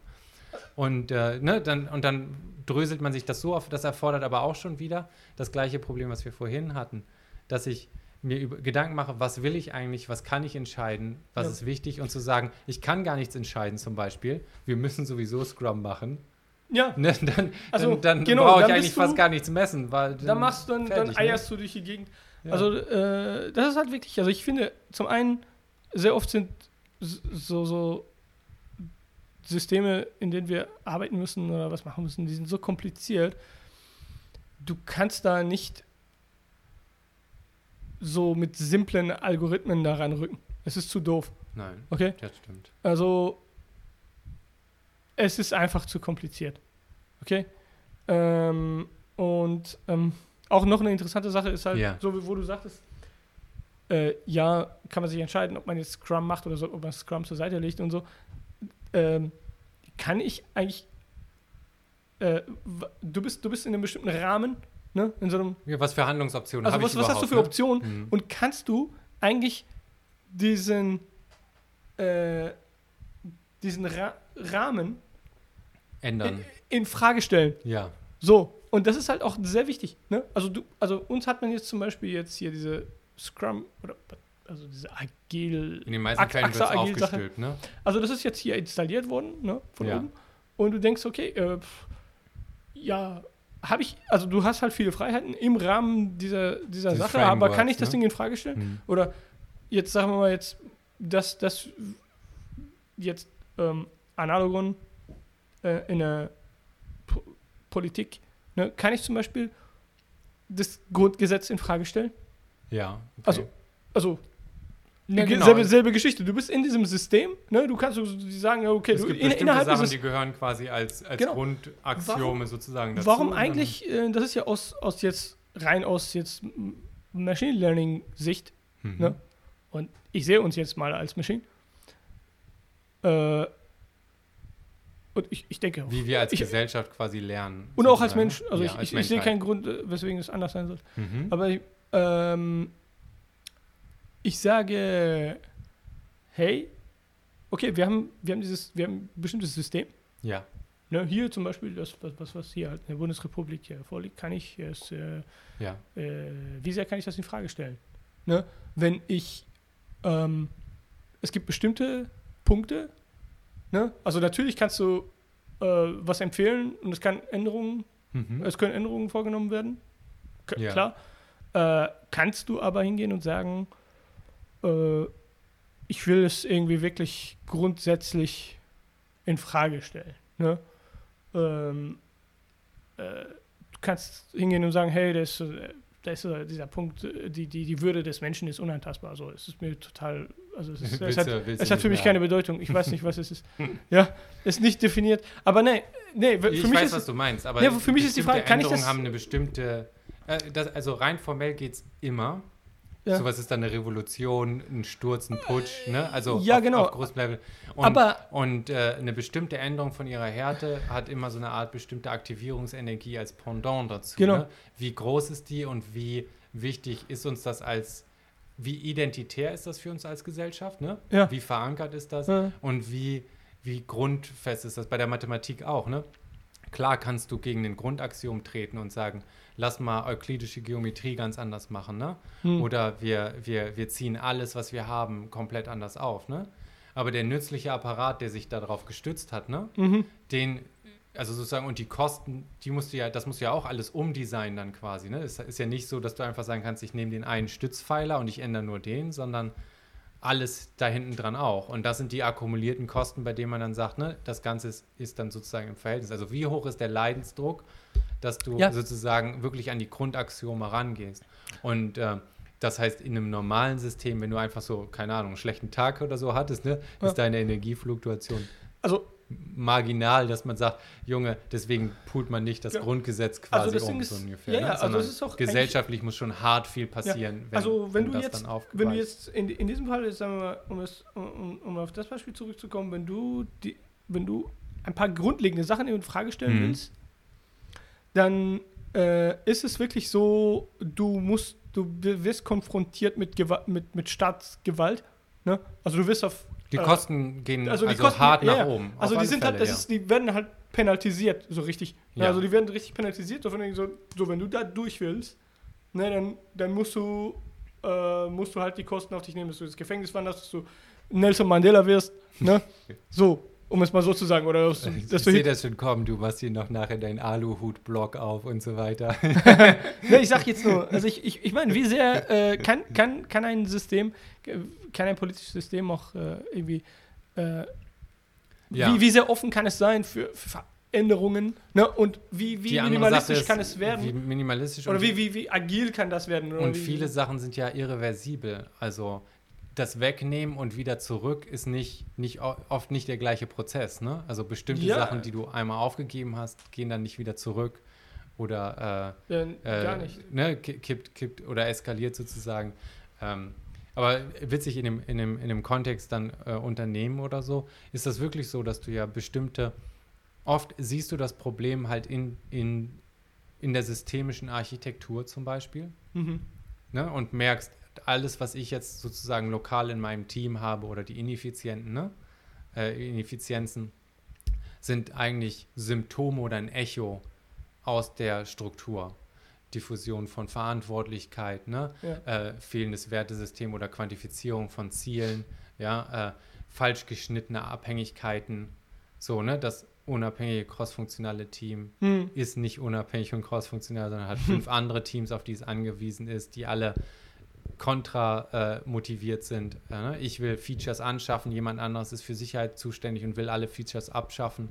Äh, und man ist in einem Dauerclinch sozusagen, Ja. weil man nicht, nicht an derselben Sache zieht und so weiter. Ne? Wie viel kannst du dann überhaupt mit deinem Messen erreichen oder optimieren oder äh, ne? strukturell kannst du dann halt auch nichts in, in Frage stellen. Ne? Und schwupp bist du in so einer Suppe, wo du dir denkst, was machen wir hier eigentlich? Wenn, du, ne? wenn, wenn man das Gefühl hat, dass man nichts mehr äh, mit, mitentscheidet, ist das, das wirklich, ist halt ein Rezept für Depressionen. Genau, das ne? ist aber auch, ich finde, das ist aber auch wirklich ein, äh, es, es führt dieses System in einen, in einen Abgrund, also egal ob es es erstickt jetzt, einfach an sich selber, Genau, weil das du einfach nur noch träge, letharge egal- ja, Masse genau, quasi produzierst. egal ob das ne? jetzt ein Unternehmen ist oder ob das jetzt irgendwie ein Staat ist oder was auch immer, ähm, die, die Leute merken, sie sind, sie, sie haben nicht wirklich richtige Optionen, sondern es gibt äh, zu sehr abge, so plattgetretene Pfade, ne, wo, also es, es gibt vorgegebene Richtungen, es gibt Apparate, die zu schwer sind, um, um sie zu bewegen. Ja, oder das ähm, Gefühl, dass die eigene Stimme nicht zählt. Genau, ne? dass du sagst, okay, du, ich bin zu klein, ich kann nichts bewirken, Ja, ne? systemischer weil Frust du quasi, nicht, ne? weil du halt nicht, äh, das ist ja auch halt so eine, so eine Sache, ne, wo, wo wir Mhm. gerade sagten, also wenn du sagst, okay, alle sind dafür jetzt verantwortlich äh, zusammen, ne, je größer die Masse wird, desto uninteressanter wirst du, Hm. ne, weil du tatsächlich Genau, was ist dein Beitrag, ne? Also man, oder was ist Was ist mein das? Beitrag, den fragt man sich ja, ne? Was Ne. mache ich quasi und bin ich überhaupt wichtig oder bin ich austauschbar? Ähm, letzten? Endes musst du wirklich äh, sagen, okay, Hm. Äh, äh, die, so, so eine Wahl, so eine politische Wahl zum Beispiel, Ja. so daran teilzunehmen, das gehört wirklich zu den, äh, zu den Sachen, die sehr wenig äh, für dich als Person, die, das hat sehr wenig Einfluss auf dein Leben, was du da wählst. Ne? Wenn, es hat wahrscheinlich viel mehr Einfluss auf dein Leben, wenn du jetzt zum Beispiel dich entscheidest, zum Beispiel sagen wir nur noch Bioprodukte zu essen. Hm. Diese Wahl, dem- Ja. diese Wahl ändert dein Leben wahrscheinlich viel heftiger. Oder wenn du jetzt dich entscheidest, äh, kein Fleisch mehr zu essen oder vegan dich zu ernähren. Ja. So, diese Wahl ist ein wichtig, viel wichtigere, eine viel wichtigere Wahl in deinem Leben als die Wahl, so eine politische Wahl. ja. Weil du, du Danke also- übrigens nochmal für das Kimchi. Äh, äh, nichts zu danken. ja. Ja, Du ich habe gedacht, ja- ich, ich bringe ir- irgendwas. Äh, nee, super cool. Hat mich, und vor allem, ich kenne, ich, äh, muss gleich nochmal testen, wie das jetzt geworden ist, aber ich habe es jetzt Ja. schon mal von dir gegessen, super geil. Ja, Weil ich- wegen vegan komme ich da drauf. Du Ja. bist ja quasi mal an die Entscheidung gekommen und bist jetzt wie lange vegan? Äh, sowas wie seit äh, 2017. So, so, Ja, also doch schon ein bisschen. Ja, so 2017. Was war für dich, also war das genau die Art von Entscheidung, die du gerade skizziert hast, dass du dir gedacht hast, für mein Leben Ja, ja, als ich, persönliche Konsequenz und als wie ich ein Signal Ja, mache, hat das fast eine, eine größere Bedeutung als, ich sag mal, zu wählen also, oder sowas. Ich meine, ne? du, Also- wirst, du wirst im Leben halt vor, vor also du, du stehst vor sehr vielen E- Entscheidungsmöglichkeiten. ja, Ne? Und du hast auch begrenzt Ressourcen und Zeit. Ne? Du musst dich halt, Mhm. du, ne, die du darauf ver verwenden kannst, zu überlegen, was tue ich jetzt. Ne? Du wählst, du entscheidest dich für einen Beruf, du entscheidest dich für eine, eine Art, dich zu ernähren oder Sport zu machen oder nicht zu machen. Halt, ne? Und Ja. jede dieser Entscheidungen, die ich jetzt gerade gesagt habe, ja, äh, ist eigentlich maßgeblicher als die Entscheidung zum Beispiel, wel- welche Partei du wählst. Ne? Also Ja, die wird nichts ich. ändern, wird zu wenig ändern, das ist halt wirklich so. Äh, die, ja, also in, in der Sache mit ähm, vegan, ja, also ich habe ähm, ein Kollege, ein, ein Freund, hm. der kam auf mich zu und äh, der hat mir, äh, der hat mir so eine, eine Dokumentation gezeigt. Okay? Also empfohlen. ja. Habe ich mir das angeschaut und es hat. Das ist ja, Massentierhaltung, gerade wenn man sich das mal so Also- aus der Nähe anguckt, ist wirklich zum Abgewöhnen. also, ich habe ja schon, du hast ja direkt am ähm, Anfang schon bemerkt, so ich habe ich hab ja, ich hab ja gesagt, ich mag zum Beispiel dieses Bier. Ja, ich habe es halt getrunken, habe gesagt, es, es macht Sinn. Mhm. Ich Ja, mache ja, es. ja, ja. Und das war auch genau da so. Ich habe ich hab mir das angeschaut und Das ich habe echt, ich habe es eine logische. ich habe einen also, offenen Kopf, so ich, ich lasse alles Mhm. rein, ich sag nicht nein, geh weg. Ja. Also, äh, äh, also ich habe mir das angeschaut, habe gesagt, okay, es gibt sehr viele Gründe dafür, dass einfach Auf tierische Produkte quasi Ja, ja, zu zu ver- verzichten, zu aus verzichten. einer ja, ja. ja, auch gibt einfach- moralischen e oder ethischen motivierten Wenn du Sache magst- oder massentierhaltungsmäßig. Also auf der wichtigsten Ebene Mhm. finde ich einfach nur rein gesundheitlich. Ja, So, also es macht dich einfach krank. Okay?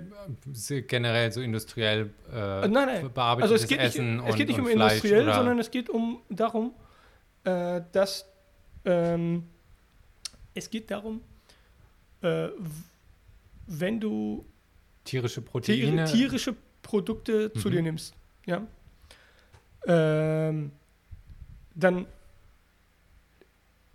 also die Idee ist, ne, wahrscheinlich ist, das ist jetzt zu verallgemeinert jetzt hier so, ja, Mhm. aber es macht Sinn. Die Idee ist, dass du sagst, je mehr du hingehst und in der Nahrungskette äh, nach nach, außen gehst? nach oder? außen gehst, Ja. also oder nach oben gehst, wenn du das so willst, ne? Ja. und äh, komplexere Lebensformen äh, ver verzehrst, ja, ähm, desto mehr Gifte akkumulierst du in deinem Körper, weil diese Organismen selbst ja einen Stoffwechsel haben ja, und äh, quasi eine, äh, die, die Umwelt in sich akkumulieren. Ja? Ja. Also äh, einfach Beispiel, okay, wir haben eine Kuh, ja, Äh, Und du redest jetzt von menschengemachten Umweltgiften Also oder nein, einfach auch sozusagen auch Stoff- perfekte also Welt einfach? Perfekte Welt, Stoffwechselgifte. Okay. Ja? ja. Also, äh, Wobei du, das natürlich jetzt noch schlimmer, also Jetzt ist es noch schlimmer, aber es gibt einfach, also, wenn, also es gibt Gifte, äh, die, also Stoffe äh, in Organismen, die, die ja gar nicht jetzt irgendwie von Menschen gemacht sind, sondern wirklich Dioxine Mhm. oder sowas, sind, sind es nicht. Aber es geht, es geht darum, äh, manchmal sind die auch wirklich nicht per Definition irgendwelche Gifte, sondern einfach irgendwelche Stoffe, äh, die einfach nicht besonders gut sind für dich. Fette, die, äh, die in deinem Blut rumschwirren Ja. und, und irgendwie Arterien dicht machen. Ne? Sowas ist jetzt nicht wirklich ein Gift, aber es ist halt nicht gut für den Organismus. So, also es geht darum, äh, wir haben simple, simple Organismen, jetzt so primitive Pflanzen, Plankton, ja, Shrimps, keine Ahnung, sowas. Ne? Geht ja auch in, ja, in ja. also wenn, Krill, wenn, wenn was- man das so ja. Krill oder sowas, ne? Mhm. wenn, man, äh, wenn man das mal so sagen will. Okay, ähm, die haben auch eine kurze, äh, ein kurzes Leben. Ne? Die haben auch überhaupt wenig Zeit, um Umweltgifte zum Beispiel in sich zu sammeln und die haben auch nicht so einen komplexen, komple so, ein- nicht so einen Stoffwechsel. Also, Ja. also ihr Stoffwechsel ist, ist primitiv. Ne? Äh, sie bauen simple Proteine und, und sim simple Kohlenhydratketten. Okay, äh, wenn die jetzt gegessen werden von anderen Organismen, Mhm. äh, diese Organismen haben zum einen natürlich auch ihren eigenen Stoffwechsel. Ja, Mhm. die haben natürlich auch Stoffwechselgifte, die in ihrem Organismus sind. Und die sammeln natürlich auch aus der Umwelt, jetzt ob natürlich, also natürlich oder nicht natürlich, sei dahingestellt. Es kann, also, ne, es kann, Klar, es die können- meisten können- Lebewesen oder viele haben eine Leber als Ne, die haben Filter eine Leber, sozusagen. in das der heißt, Leber, irgendwas muss da ja Also, wir haben, ich werden, habe, was die wenn ich, mir, wenn ich brauchen, mir jetzt heutzutage überlege, ich habe als Kind und das ist halt, äh, also in Iran gibt es eine re regelrechte Leber-Ess-Kultur. Also Leber, Aber in Deutschland ist Leber mit Zwiebeln, Apfel ja, ja, also so Leber, auch, äh, äh, das ist, Apfelmus das ist dann oft, also äh, so, es gibt so Leberläden da überhaupt. Ne? Ah, Also okay. das ist so Fastfood, das ist so wie hier Döner oder so, ne? oder Pommes. Und es was so für ein- Leber? Also so Hühnerleber Nein, klein auf dem Spieß Hühner oder, auch, oder Rinder? Aber, nein, nein, es ist oft, oft Lammleber. Ah, okay. Es schmeckt auch am besten. Und es ist halt so ein Klassiker. Klassiker Streetfood. Ne? Ja, Du gehst hin, witzig. es ist auch lecker. Also der Typ nimmt dann halt so ein, so ein richtig Frittiert geile, geiles. oder? Nein, nein, es ist äh, auf Holzkohle gegrillt. Ah, diese so in dünne, quasi. dünne Streifen am Spieß auf Okay. Holzkohle gegrillt. Gehst hin, du bestellst zum Beispiel einen Spieß, der nimmt ein Fladenbrot, steckt es auf, äh, tut den Spieß drauf, zack, hast du halt so einen Leberspieß im Brot, kannst du essen, ist lecker. Ja. So. Die Sache ist jetzt nun, äh, die Nein. Leber ist so ein, ist so ein Gift, Entgiftungsorgan. Ja? Ja. Also zum Beispiel, wenn es, also ich glaube, ich habe mal irgendwo gelesen, es war, glaube ich, sogar eine offizielle Quelle, wo die gesagt haben, äh, es ging um Dioxine Ja. und da haben sie gesagt, okay, ähm, welch, wa, was für Lebensmittel sollte man in welchem Maß, wie oft essen, Ja. damit man halt sich nicht damit zu sehr belastet. Ja. Ne, und es gab so eine Skala. Auf jeden Fall stand da sowas wie ganz oben in dieser Skala, sowas wie Lammleber, war da sowas wie am besten nie essen. oh Gott. So, wirklich, warum? Das Aber ich Ding finde ist- das erstmal, ich finde das super interessant, weil ich habe zum Beispiel, ich, ich kenne sehr viele Veganer ja, und das ist das erste Mal, dass ich den, also die Route zum Veganismus ah, höre. Also- Also, sonst ist es ähm, entweder schon ein bisschen so gesundheitlich, aber nicht, nicht Ja. quasi so hart, wie du es gerade Genau. skizzierst, sondern Ja. oder der ethische Aspekt also der halt im ethische Aspekt ne? oder gegen kommerzielle äh, ich sozusagen. bin, ich bin auch sehr, ne? ich bin auch sehr dabei bei dem ethischen Aspekt. Aber ich möchte, ich möchte aber auch sagen, das ist schon wieder so eine Herangehensweise und eigentlich wird es dann religiös wieder Nein, oder nein. Eifer oder meinst du? Nein, nein, oder? nein, nein, es geht mir darum, also diese Motivation ist wieder so, äh,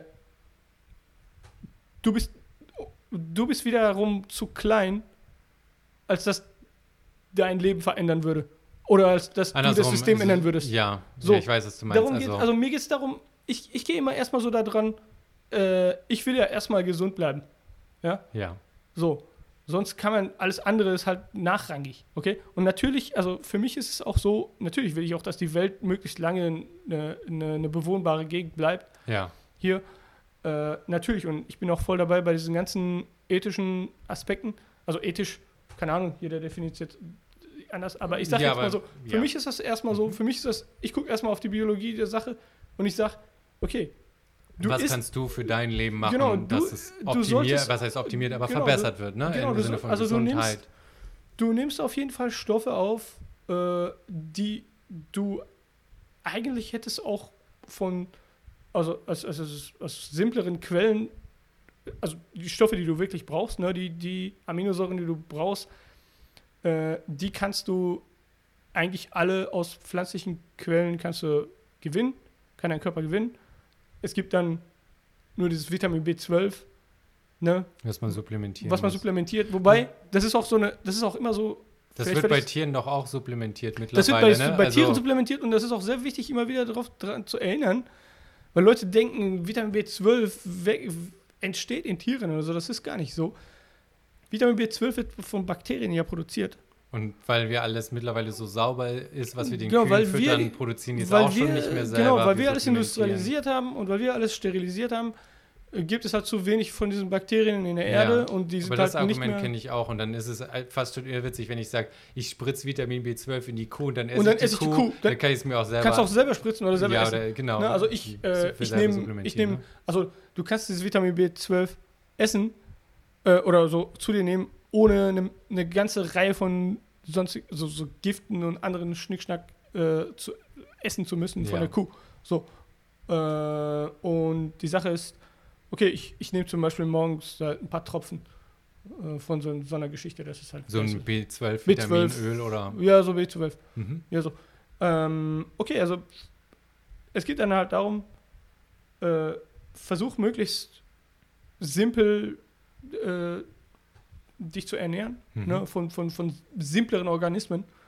Dadurch äh, bist du weniger äh, selber belastet mit, mit äh, ja, schädlichen Mhm. Stoffen.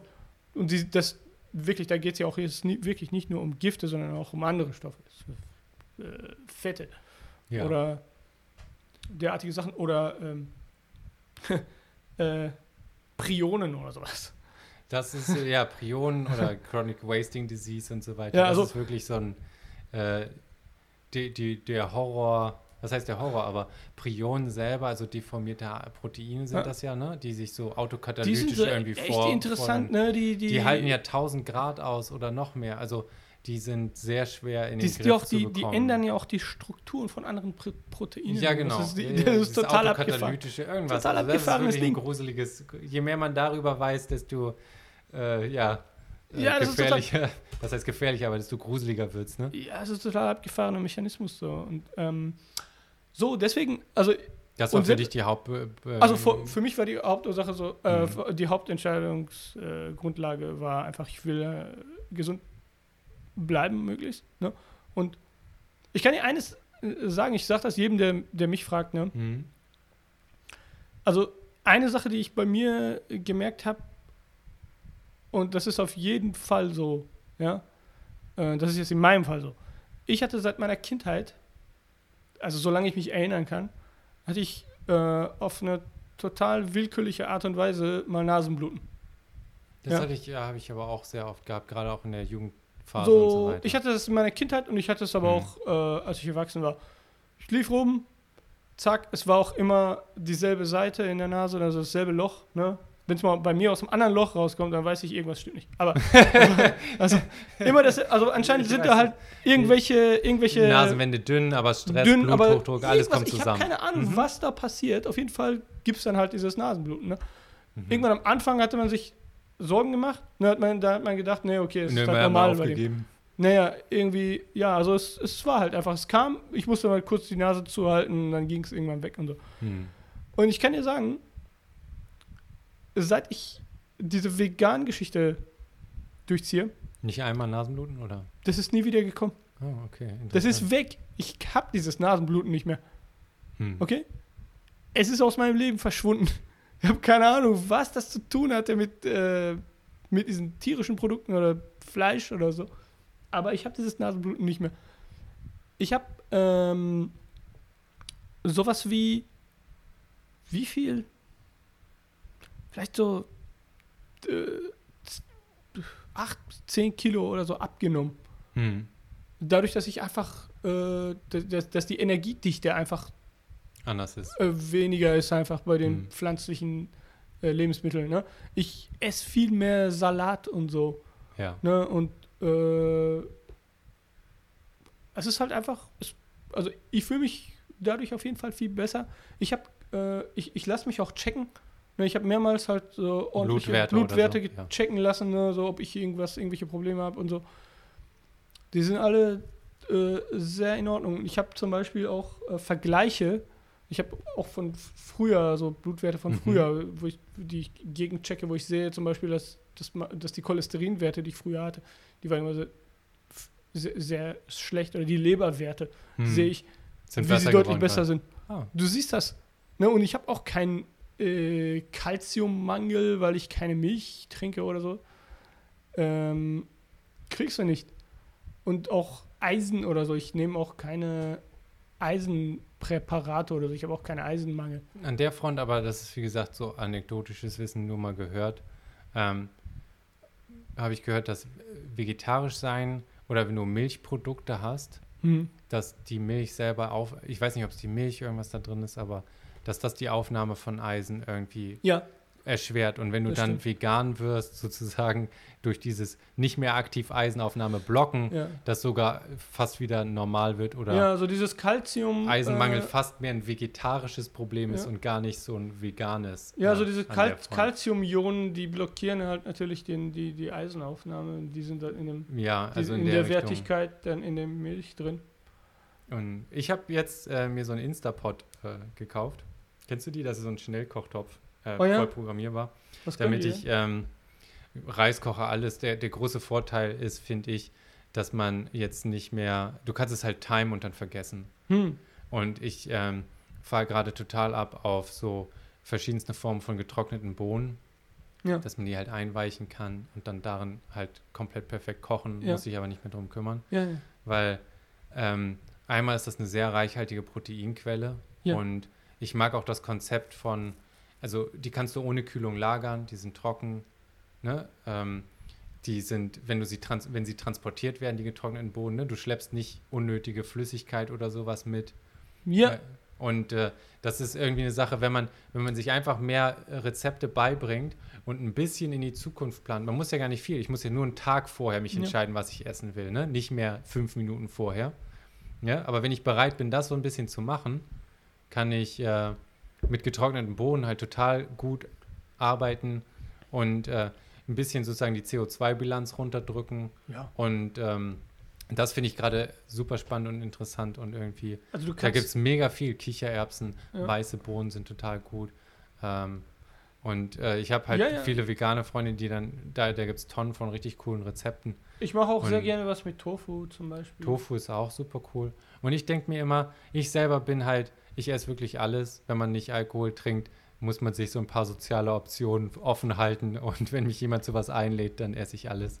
Ja, Ähm, ich, also ich muss aber auch und, sagen, äh, also ich, äh, ich mache das auch. Also ich bin nicht, ich bin nicht auf der, auf der religiösen Schiene unterwegs, dass ich sage, oh, ich fasse das nicht an oder Ja, auf dem Grill, äh, wo, wo mein Maiskolben drauf war, war vorher ein, äh, ein Lammrücken und das will ich jetzt nicht mehr essen. Nee, so ist das nicht. Also ich, ich werde auch schon mal, also ich wurde auch schon mal eingeladen. Ja. Ne? Und da ist mal, oder, oder ich war mal in Urlaub, ne, und da, da bist du mal in, in, in London einmal, dann isst du halt ein Scotch Egg oder keine Ahnung, du Ja, isst ja, halt, klar. äh, äh, ne, also das ist, äh, das, das gehört dazu, das, äh, das gehört zu deiner Lebensqualität, wenn du es magst, dann ist es halt, ne, ich ha, habe irgendwie vielleicht auch mal alle drei Monate oder sowas mal Fleisch gegessen. Es ist total egal, ja. Also Hauptsache, es gehört nicht zu der, zu einer regelmäßigen Nahrung. Ja. Ja. Und Und selbst dann, da Also- denke ich mir auch mal, das ist ein Spektrum. Also es ist schon, statt jeden Tag Fleisch essen, nur einmal die Woche Fleisch essen, ist Ja, schon besser. musst- es bewegt sich schon in die, richtige, in die richtige Richtung. aber auf jeden Fall- Oder was heißt richtige Richtung? Aber dieses Binäre von, Ja. sobald ich einmal an einer Leberwurst gerochen habe, bin ich schon raus aus dem Club ungefähr. Ja. Ne? Und dann bin ich genauso schlimm wie jemand, der rohes Hack rund um die Uhr in sich reinstopft. Das finde ich ist total, das sehe ich so wie du, übertrieben irgendwie. Das- und weißt du, das, wenn- das wenn sorgt die- auch irgendwann dafür, dass du man dass unglücklich wird und so weiter. Und Wenn man morgens sein Frühstück schmeckt zum Beispiel, das ist die Sache, auf die man nicht verzichten kann. Man hat alles andere komplett vegan gemacht. Dann mach dein Frühstücksspeck, das ist voll in Ordnung. Also- Irgendwann, irgendwann hat sich das auch Ja. erledigt oder nicht, dann bleibt es aber schon viel besser. Was heißt viel besser, aber warum nicht, ne? Mhm. Also, es gibt zum Beispiel so einen Käse, den ich gerne gegessen habe früher immer. Mhm. Und ich habe das so gerne gegessen, dass es zu, zu meinem normalen Frühstück immer dazugehörte. Ja, Ja, was für ein Aber Käse war das? Weißt das ist so ein? Feta-Käse, ja klar. Ah, okay. Es ist so Feta-Käse, das heißt äh, Dodoni. Okay. Hm? Und das ist wirklich Premium. Also es ist so ein griechischer Feta-Käse und äh, das ist echt der beste. So hier, den ich finden Okay, konnte. Ne? Und das ist halt sehr. Ich, ich hatte das gern, ich aß das gern, weil das ist halt sehr ähnlich wie so eine Art von Käse, was wir auch im Iran aßen. Ja. Ne? Und es ist halt so eine, so eine ähnliche Machart und es schmeckt ja halt so gut. Und okay, das gehört zu meinem Standardfrühstück. Ich habe halt das halt auch weggelegt, ne? Weil ich weiß, Käse macht dich fett und krank mit der Zeit. Das ist normal. Aber es schmeckt so gut. Ja, aber Es gibt nicht ein Ich emotionales so. Problem, das sich nicht in geschmolzenem Käse ertränken lässt, Ja. oder? Also, also ich, ich äh, jetzt, wenn ich ab und zu mal, also manchmal, das esse, ja, hm. weil mal, keine Ahnung, wir haben Gäste da und meine Frau ist dann halt so, sie sagt, okay, wir können die jetzt nicht zwingen, unser Quasi Vegan- so Salat und ein paar Erbsen äh, zu keine essen. Ahnung, so unser Hummusfrühstück zu essen oder sowas, keine Ahnung was. Ja. Äh, ne? Oder, oder, oder mein äh, Müsli. ja. ne? Ähm, naja, okay, dann, dann haben wir das halt, ne? Und äh, wenn, wenn da mal, okay, dann esse ich da halt mit. Ne? Und ich sag's dir, wenn du das mal viele Wochen nicht gegessen hast und dann zum ersten Mal wieder isst, dann ist das total neu für dich. Es schmeckt viel besser. Hm. Ne? Es ist halt eine Ausnahme. Das ist halt wie bei den Leuten, die ab und zu mal einen rauchen. also, Ka- Kannst du sowas? Rauchst du ab und zu Nein, mal? gar Ich finde das nie- total niemals. krass. Ich verstehe, also Ne. das finde ich ist so ein, wie eine Superpower Also, oder so, oder? Also wie können, können und zu- Leute ab und zu Ahnung, mal warum. rauchen und nicht, Keine ab- Ahnung. also gerade Also, Zigaretten, aber ich weiß nicht, was das auch für einen Sinn macht. nee, Ich, klar. also ab und zu jetzt irgendwie zu, zu Silvester oder so habe ich auch schon mal äh, eine, eine Sekt getrunken oder sowas. Mache ich, mach ich auch. Also äh, so, ich, so, eine Sache, aber Mhm. deswegen, aber es gehört halt, es ist halt nichts Regelmäßiges, deswegen. Ja. Ähm, ich wollte, aber ein interessantes Thema ist auch, wo du sagtest mit deinem Gerät da. Ja. Also ein, ein wichtiges Problem in meinem Leben ist auch, Hm. ich will möglichst wenig Zeit mit Essen, Präparationen verbringen. Ja, das kostet mich Zeit, was ich sonst irgendwie, wo ich sonst irgendwie was anderem nachgehen kann. ja. Ja. So, und es ist halt, wenn man sich, wenn man ehrlich ist, ne, es kostet halt Zeit. Ne? Ja. Und du willst nicht, möglichst nicht verarbeitete Lebensmittel essen. Ich wollte gerade sagen, kennst du diese Soylent Green, diese Nahrungsmittel-Shake-Mischung, wo du Ja, sozusagen also alles zusammenrührst und Ich- dann ich hast du einfach gibt nur noch so- einen, einen es gibt so eine. Seite, die meine Frau äh, irgendwie abonniert hat. Sie Mhm. guckt da immer rein, da kommen immer so Warnungen rein, wie von wegen so, äh, dieser, dieser und jene Hersteller hat diesen jenes Produkt äh, zurückgerufen, weil bla. Ja? Da ist halt zum Beispiel, keine Ahnung, so eine Pesto-Mischung. Okay, ist ist auch vegan und alles gut. Ja, aber Produktionsfehler. da ist ein Produktionsfehler und da ist halt irgendwie, keine Ahnung, Maschinenöl reingelaufen oder was weiß ich was. Ne? Oder äh, irgendwie der der Deckel ist nicht dicht und der, was auch immer, sowas. Ja? Also verarbeitete Lebensmittel, ich versuche mich davon fernzuhalten. Also möglichst halt frisch einzukaufen oder halt so getrocknete sozusagen Erbsen oder von sowas, First. Principles, Reis, Kartoffeln, Ja, so simpel halten. Bulgur. Ne? Äh, Und, aber Bohnen. okay, Essen selber machen kostet Zeit. Äh, aber du willst ja auch nicht jetzt, dass es fad schmeckt und dass du keinen keinen Spaß mehr am Leben hast. Ne? Also wenn ich jetzt nur, Mhm. äh, wirklich, wenn ich jetzt nur Erbsen nehme, koche und die einfach so esse, kann ich ja machen. Das ist ja total der Tod. Oder Linsen.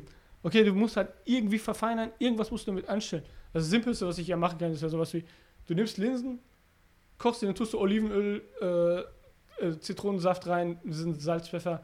Ist ja, das, Erster geht ja, in, das geht ja quasi, instantan, dann kannst Ja. du das essen. Das kannst du aber auch nicht jeden Tag essen. ja, ja. rote Linsen oder So normale Linsen, aber ich nehme diverse. Also Ja, okay. äh, ge- gelbe, rote, normale, so Tellerlinsen. äh, weil rote, Also- finde ich, kochen sich so schnell, das ist Wahnsinn. Ja, so Das zehn Minuten, krass. zack. Ja, ja. äh, Diese, diese, ja.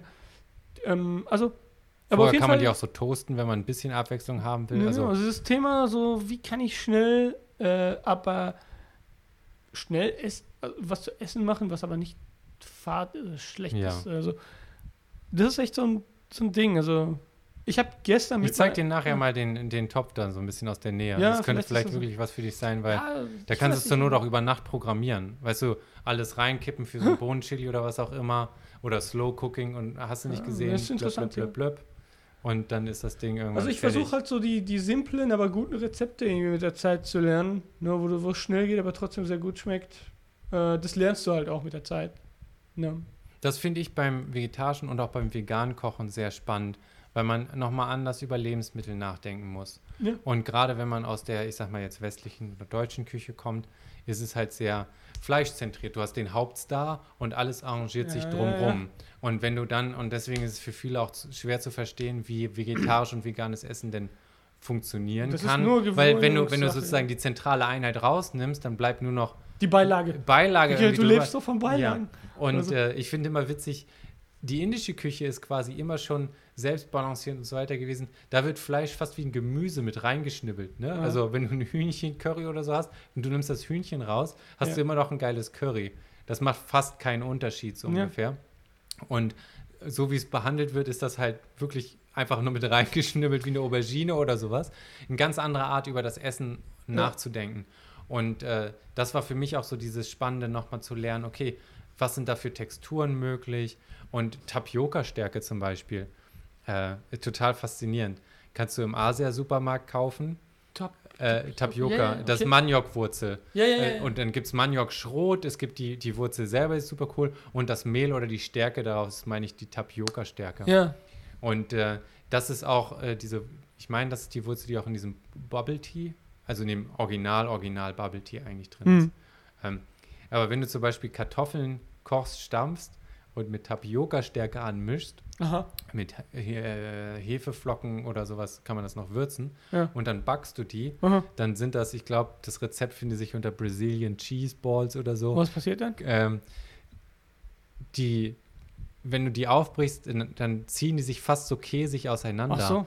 Also diese Tapioca-Stärke hat was Ach so. sehr interessant Bindendes von der Textur her, was man da machen kann. Okay. Und du kriegst dieses käsige, fast schmelzende beim Auseinanderziehen nur durch ja eben diese pflanzliche Hat- Stärke mit äh, rein. Oder das fand ich, das Hatte ich dir gesagt, dass ich für äh, hier in Köln mal gab es so ein, äh, äh, da, ist so ein, so ein, so ein vegan Re Restaurant, wo ich war. Da habe ich zum ersten Es gibt Mal. einige, es gibt Ja, veganes es gibt- ja, ja. Sushi, das ist ich mega meine, ein, gut. Es ja, gibt ve- vegan, das Sushi Green heißt Nabioko es. oder Nabuko in, in Köln-Kalk, so ein äh, Ramen, veganer ne- ja, nee, es- Soba, einige sind Udon. Udon-Nudeln, so rum.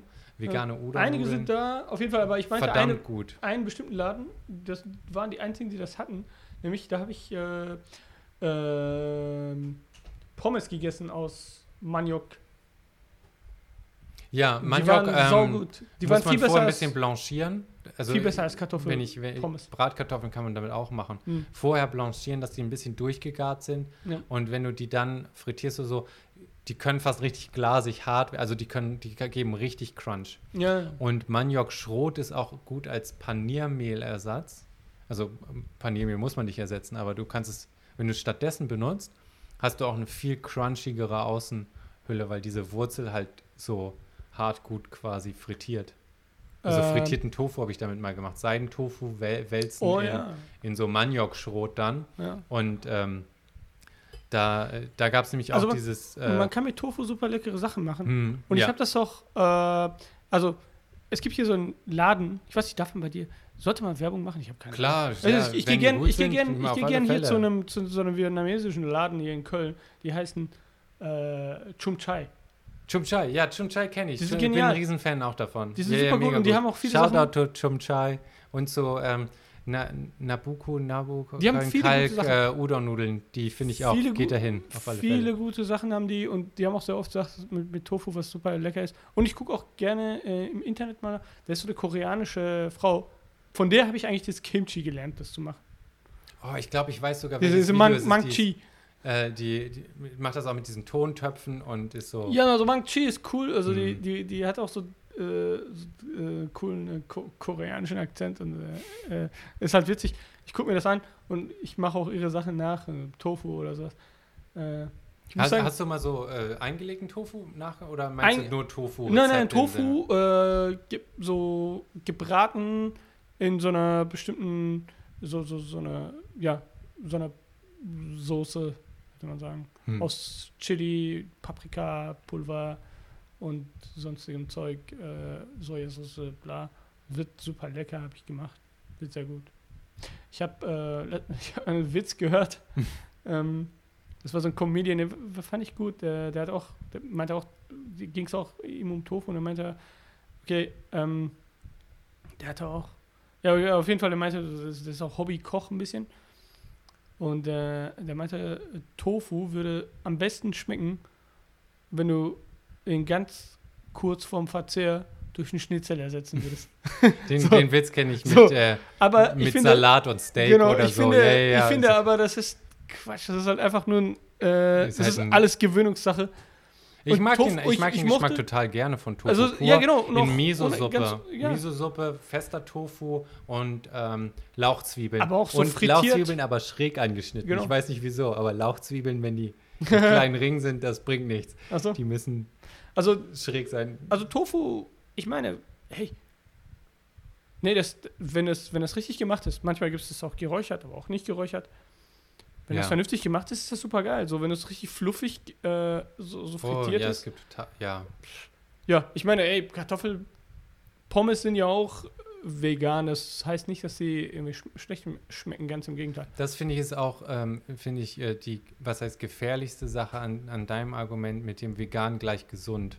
Mhm. Zigaretten rauchen, Whisky trinken, Pommes essen, ist alles vegan. Ja, ja, das ist alles. kann Oder ich- Alkohol das kann ich, trinken. Genau, das kann ich, vegan, kann ich also machen, das bis ich umkippe und dann ist. Genau, Äh, nee, es geht mir darum, ähm, also das heißt jetzt nicht, dass man. Äh, also, äh, nichts, nichts eigentlich- ist per Default Nein, nein, einfach per Default. Nein, nein, so so. vegan macht Aber dich das nicht, rettet ist, dich nicht. Genau, das ist Nee, oft aber immer das vegan- Image, unter dem genau. es gepusht wird und Leute gehen dann rein und sagen, ah, super cool, ich muss nur meinen Kühlschrank durchgehen, Ja.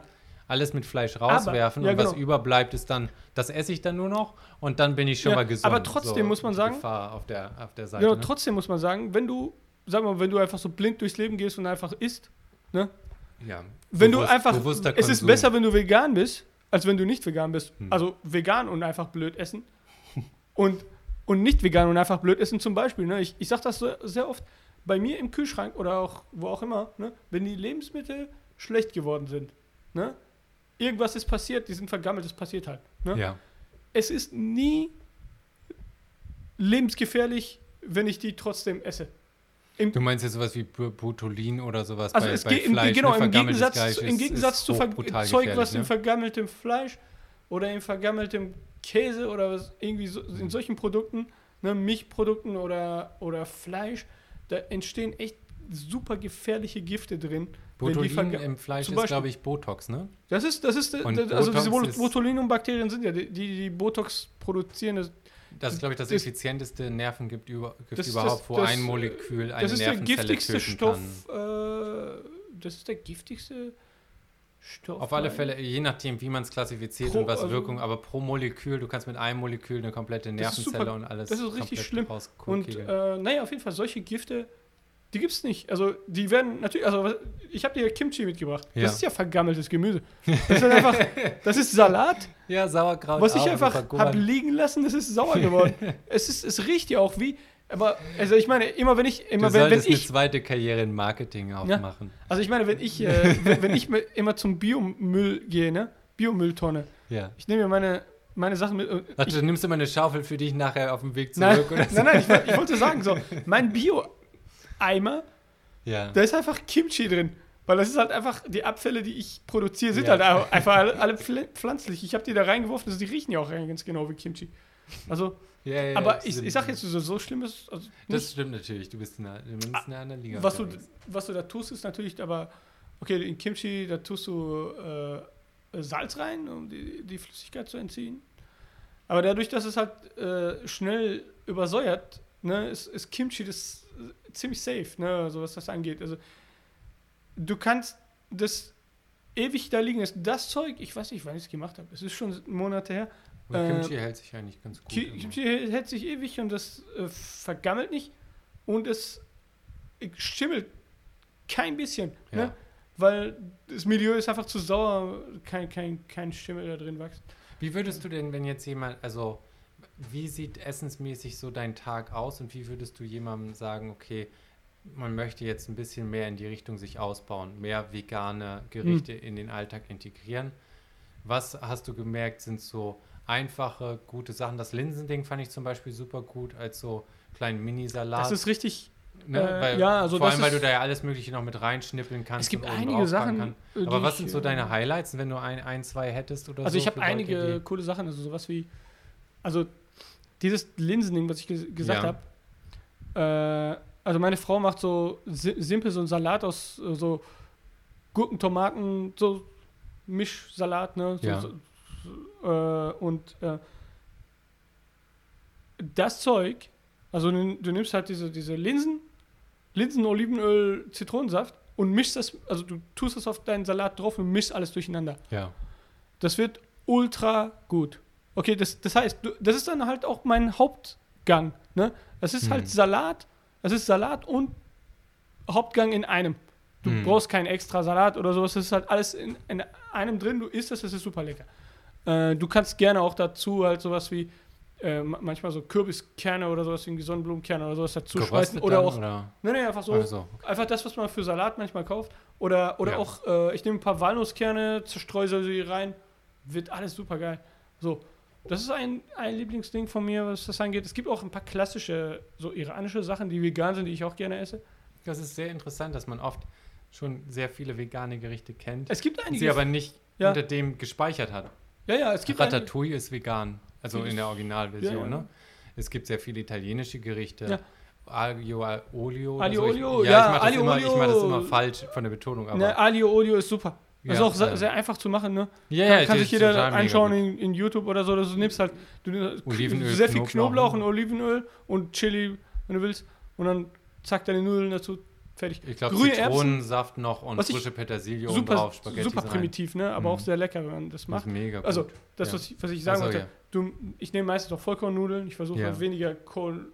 Kohlenhydrate zu essen. So, also leichte Kohlenhydrate. Also, Hm. jedenfalls, du kochst diese Nudeln. Eine Minute bevor die fertig sind, nimmst du diese, diese tiefgefrorenen grünen Erbsen. Achso, mit ins Wasser dann quasi. Zack rein, okay? Dass die dann halt so kurz auftauen und Mhm. so. Es braucht nicht kochen oder sowas. Okay, eine Minute oder so mit. Okay? Dann äh, gießt du alles ab. Okay, dann kann dann Salz, Pfeffer drauf und auch dann halt dein Olivenöl und super lecker. Fertig. Es ist nicht, es braucht auch nicht irgendwie noch extra Soße dazu, ne? Pesto oder sowas. Brauchst du nicht. Ja. Also ist, das esse ich einfach so. Es ist sehr lecker. Das kannst du auch anstelle der. Das kannst du auch mit, diesen, mit dieser Linsengeschichte machen, die ich genannt Mhm. habe. Kannst du auch einfach auf die Nudeln tun. Fertig. Oder, ähm, ja, also, äh, manchmal mache ich auch sowas wie, ich nehme diese, so, so Tofu Hm. Ja. und dann äh, mache ich so eine Mischung. Äh, es, es ist total primitiv eigentlich. Ne? Also nämlich so Chili-Pulver, Paprikapulver. Ich habe so ein, so, ich habe so, so geräucherte Paprika Ist so Jalapeno. Als- nee, wie, wie, als ähm, Pulver. Sehr, ja. gibt, also es gibt einen geilen Geschmack. Salz, Pfeffer, zack dazu, mitbraten so. Ne? Das kriegt so eine schöne rote Kruste. Chipotle war das, was mir nicht ein. So Chipotle? geräucherte, ja, Chipotle, so geräucherte Ja, ja. Chili-Flocken Und Gewürz, ne? also halt, also es gibt halt sehr viel, was man machen kann, was auch super geil schmeckt. Äh, also ich, ähm, Ja, mega. ich verm vermisse das andere Zeug jetzt so Gar nicht. gar nicht. So, also wenn, wenn mal, dann esse ich es, aber es ist nicht so, dass ich so, ja, jetzt muss ich schon wieder Mhm. mal das essen oder sowas. Habe ich nicht. Und ja, meine Frau isst gerne Brot, dann esse ich halt mit auch manchmal Brot. Ne? Äh, Brot mit verschiedenen Zeug als Aufstrich, wie zum Beispiel Hummus, Ja. äh, ist, Ach, ist Hummus lecker. sowieso Und auch immer.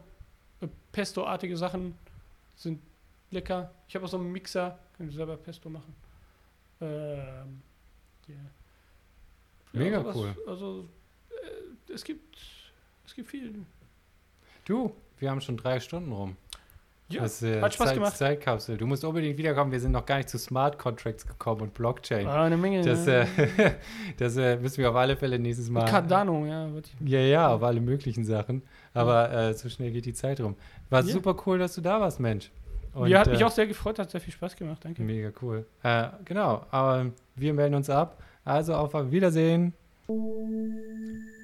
Alright, danke fürs Zuhören. Danke, dass ihr euch eingeklinkt habt. Das war wieder mal eine Folge mit Connect mit DJ Salzer Werde. Ich bin DJ Salzer Werde und klingt mich jetzt quasi aus. Ich wünsche euch eine schöne Adventszeit. Kommt gut durch die Feiertage. Passt auf euch auf. Trinkt genug Wasser. Und bleibt alle gesund und munter. Bis zum nächsten Mal. Tschö.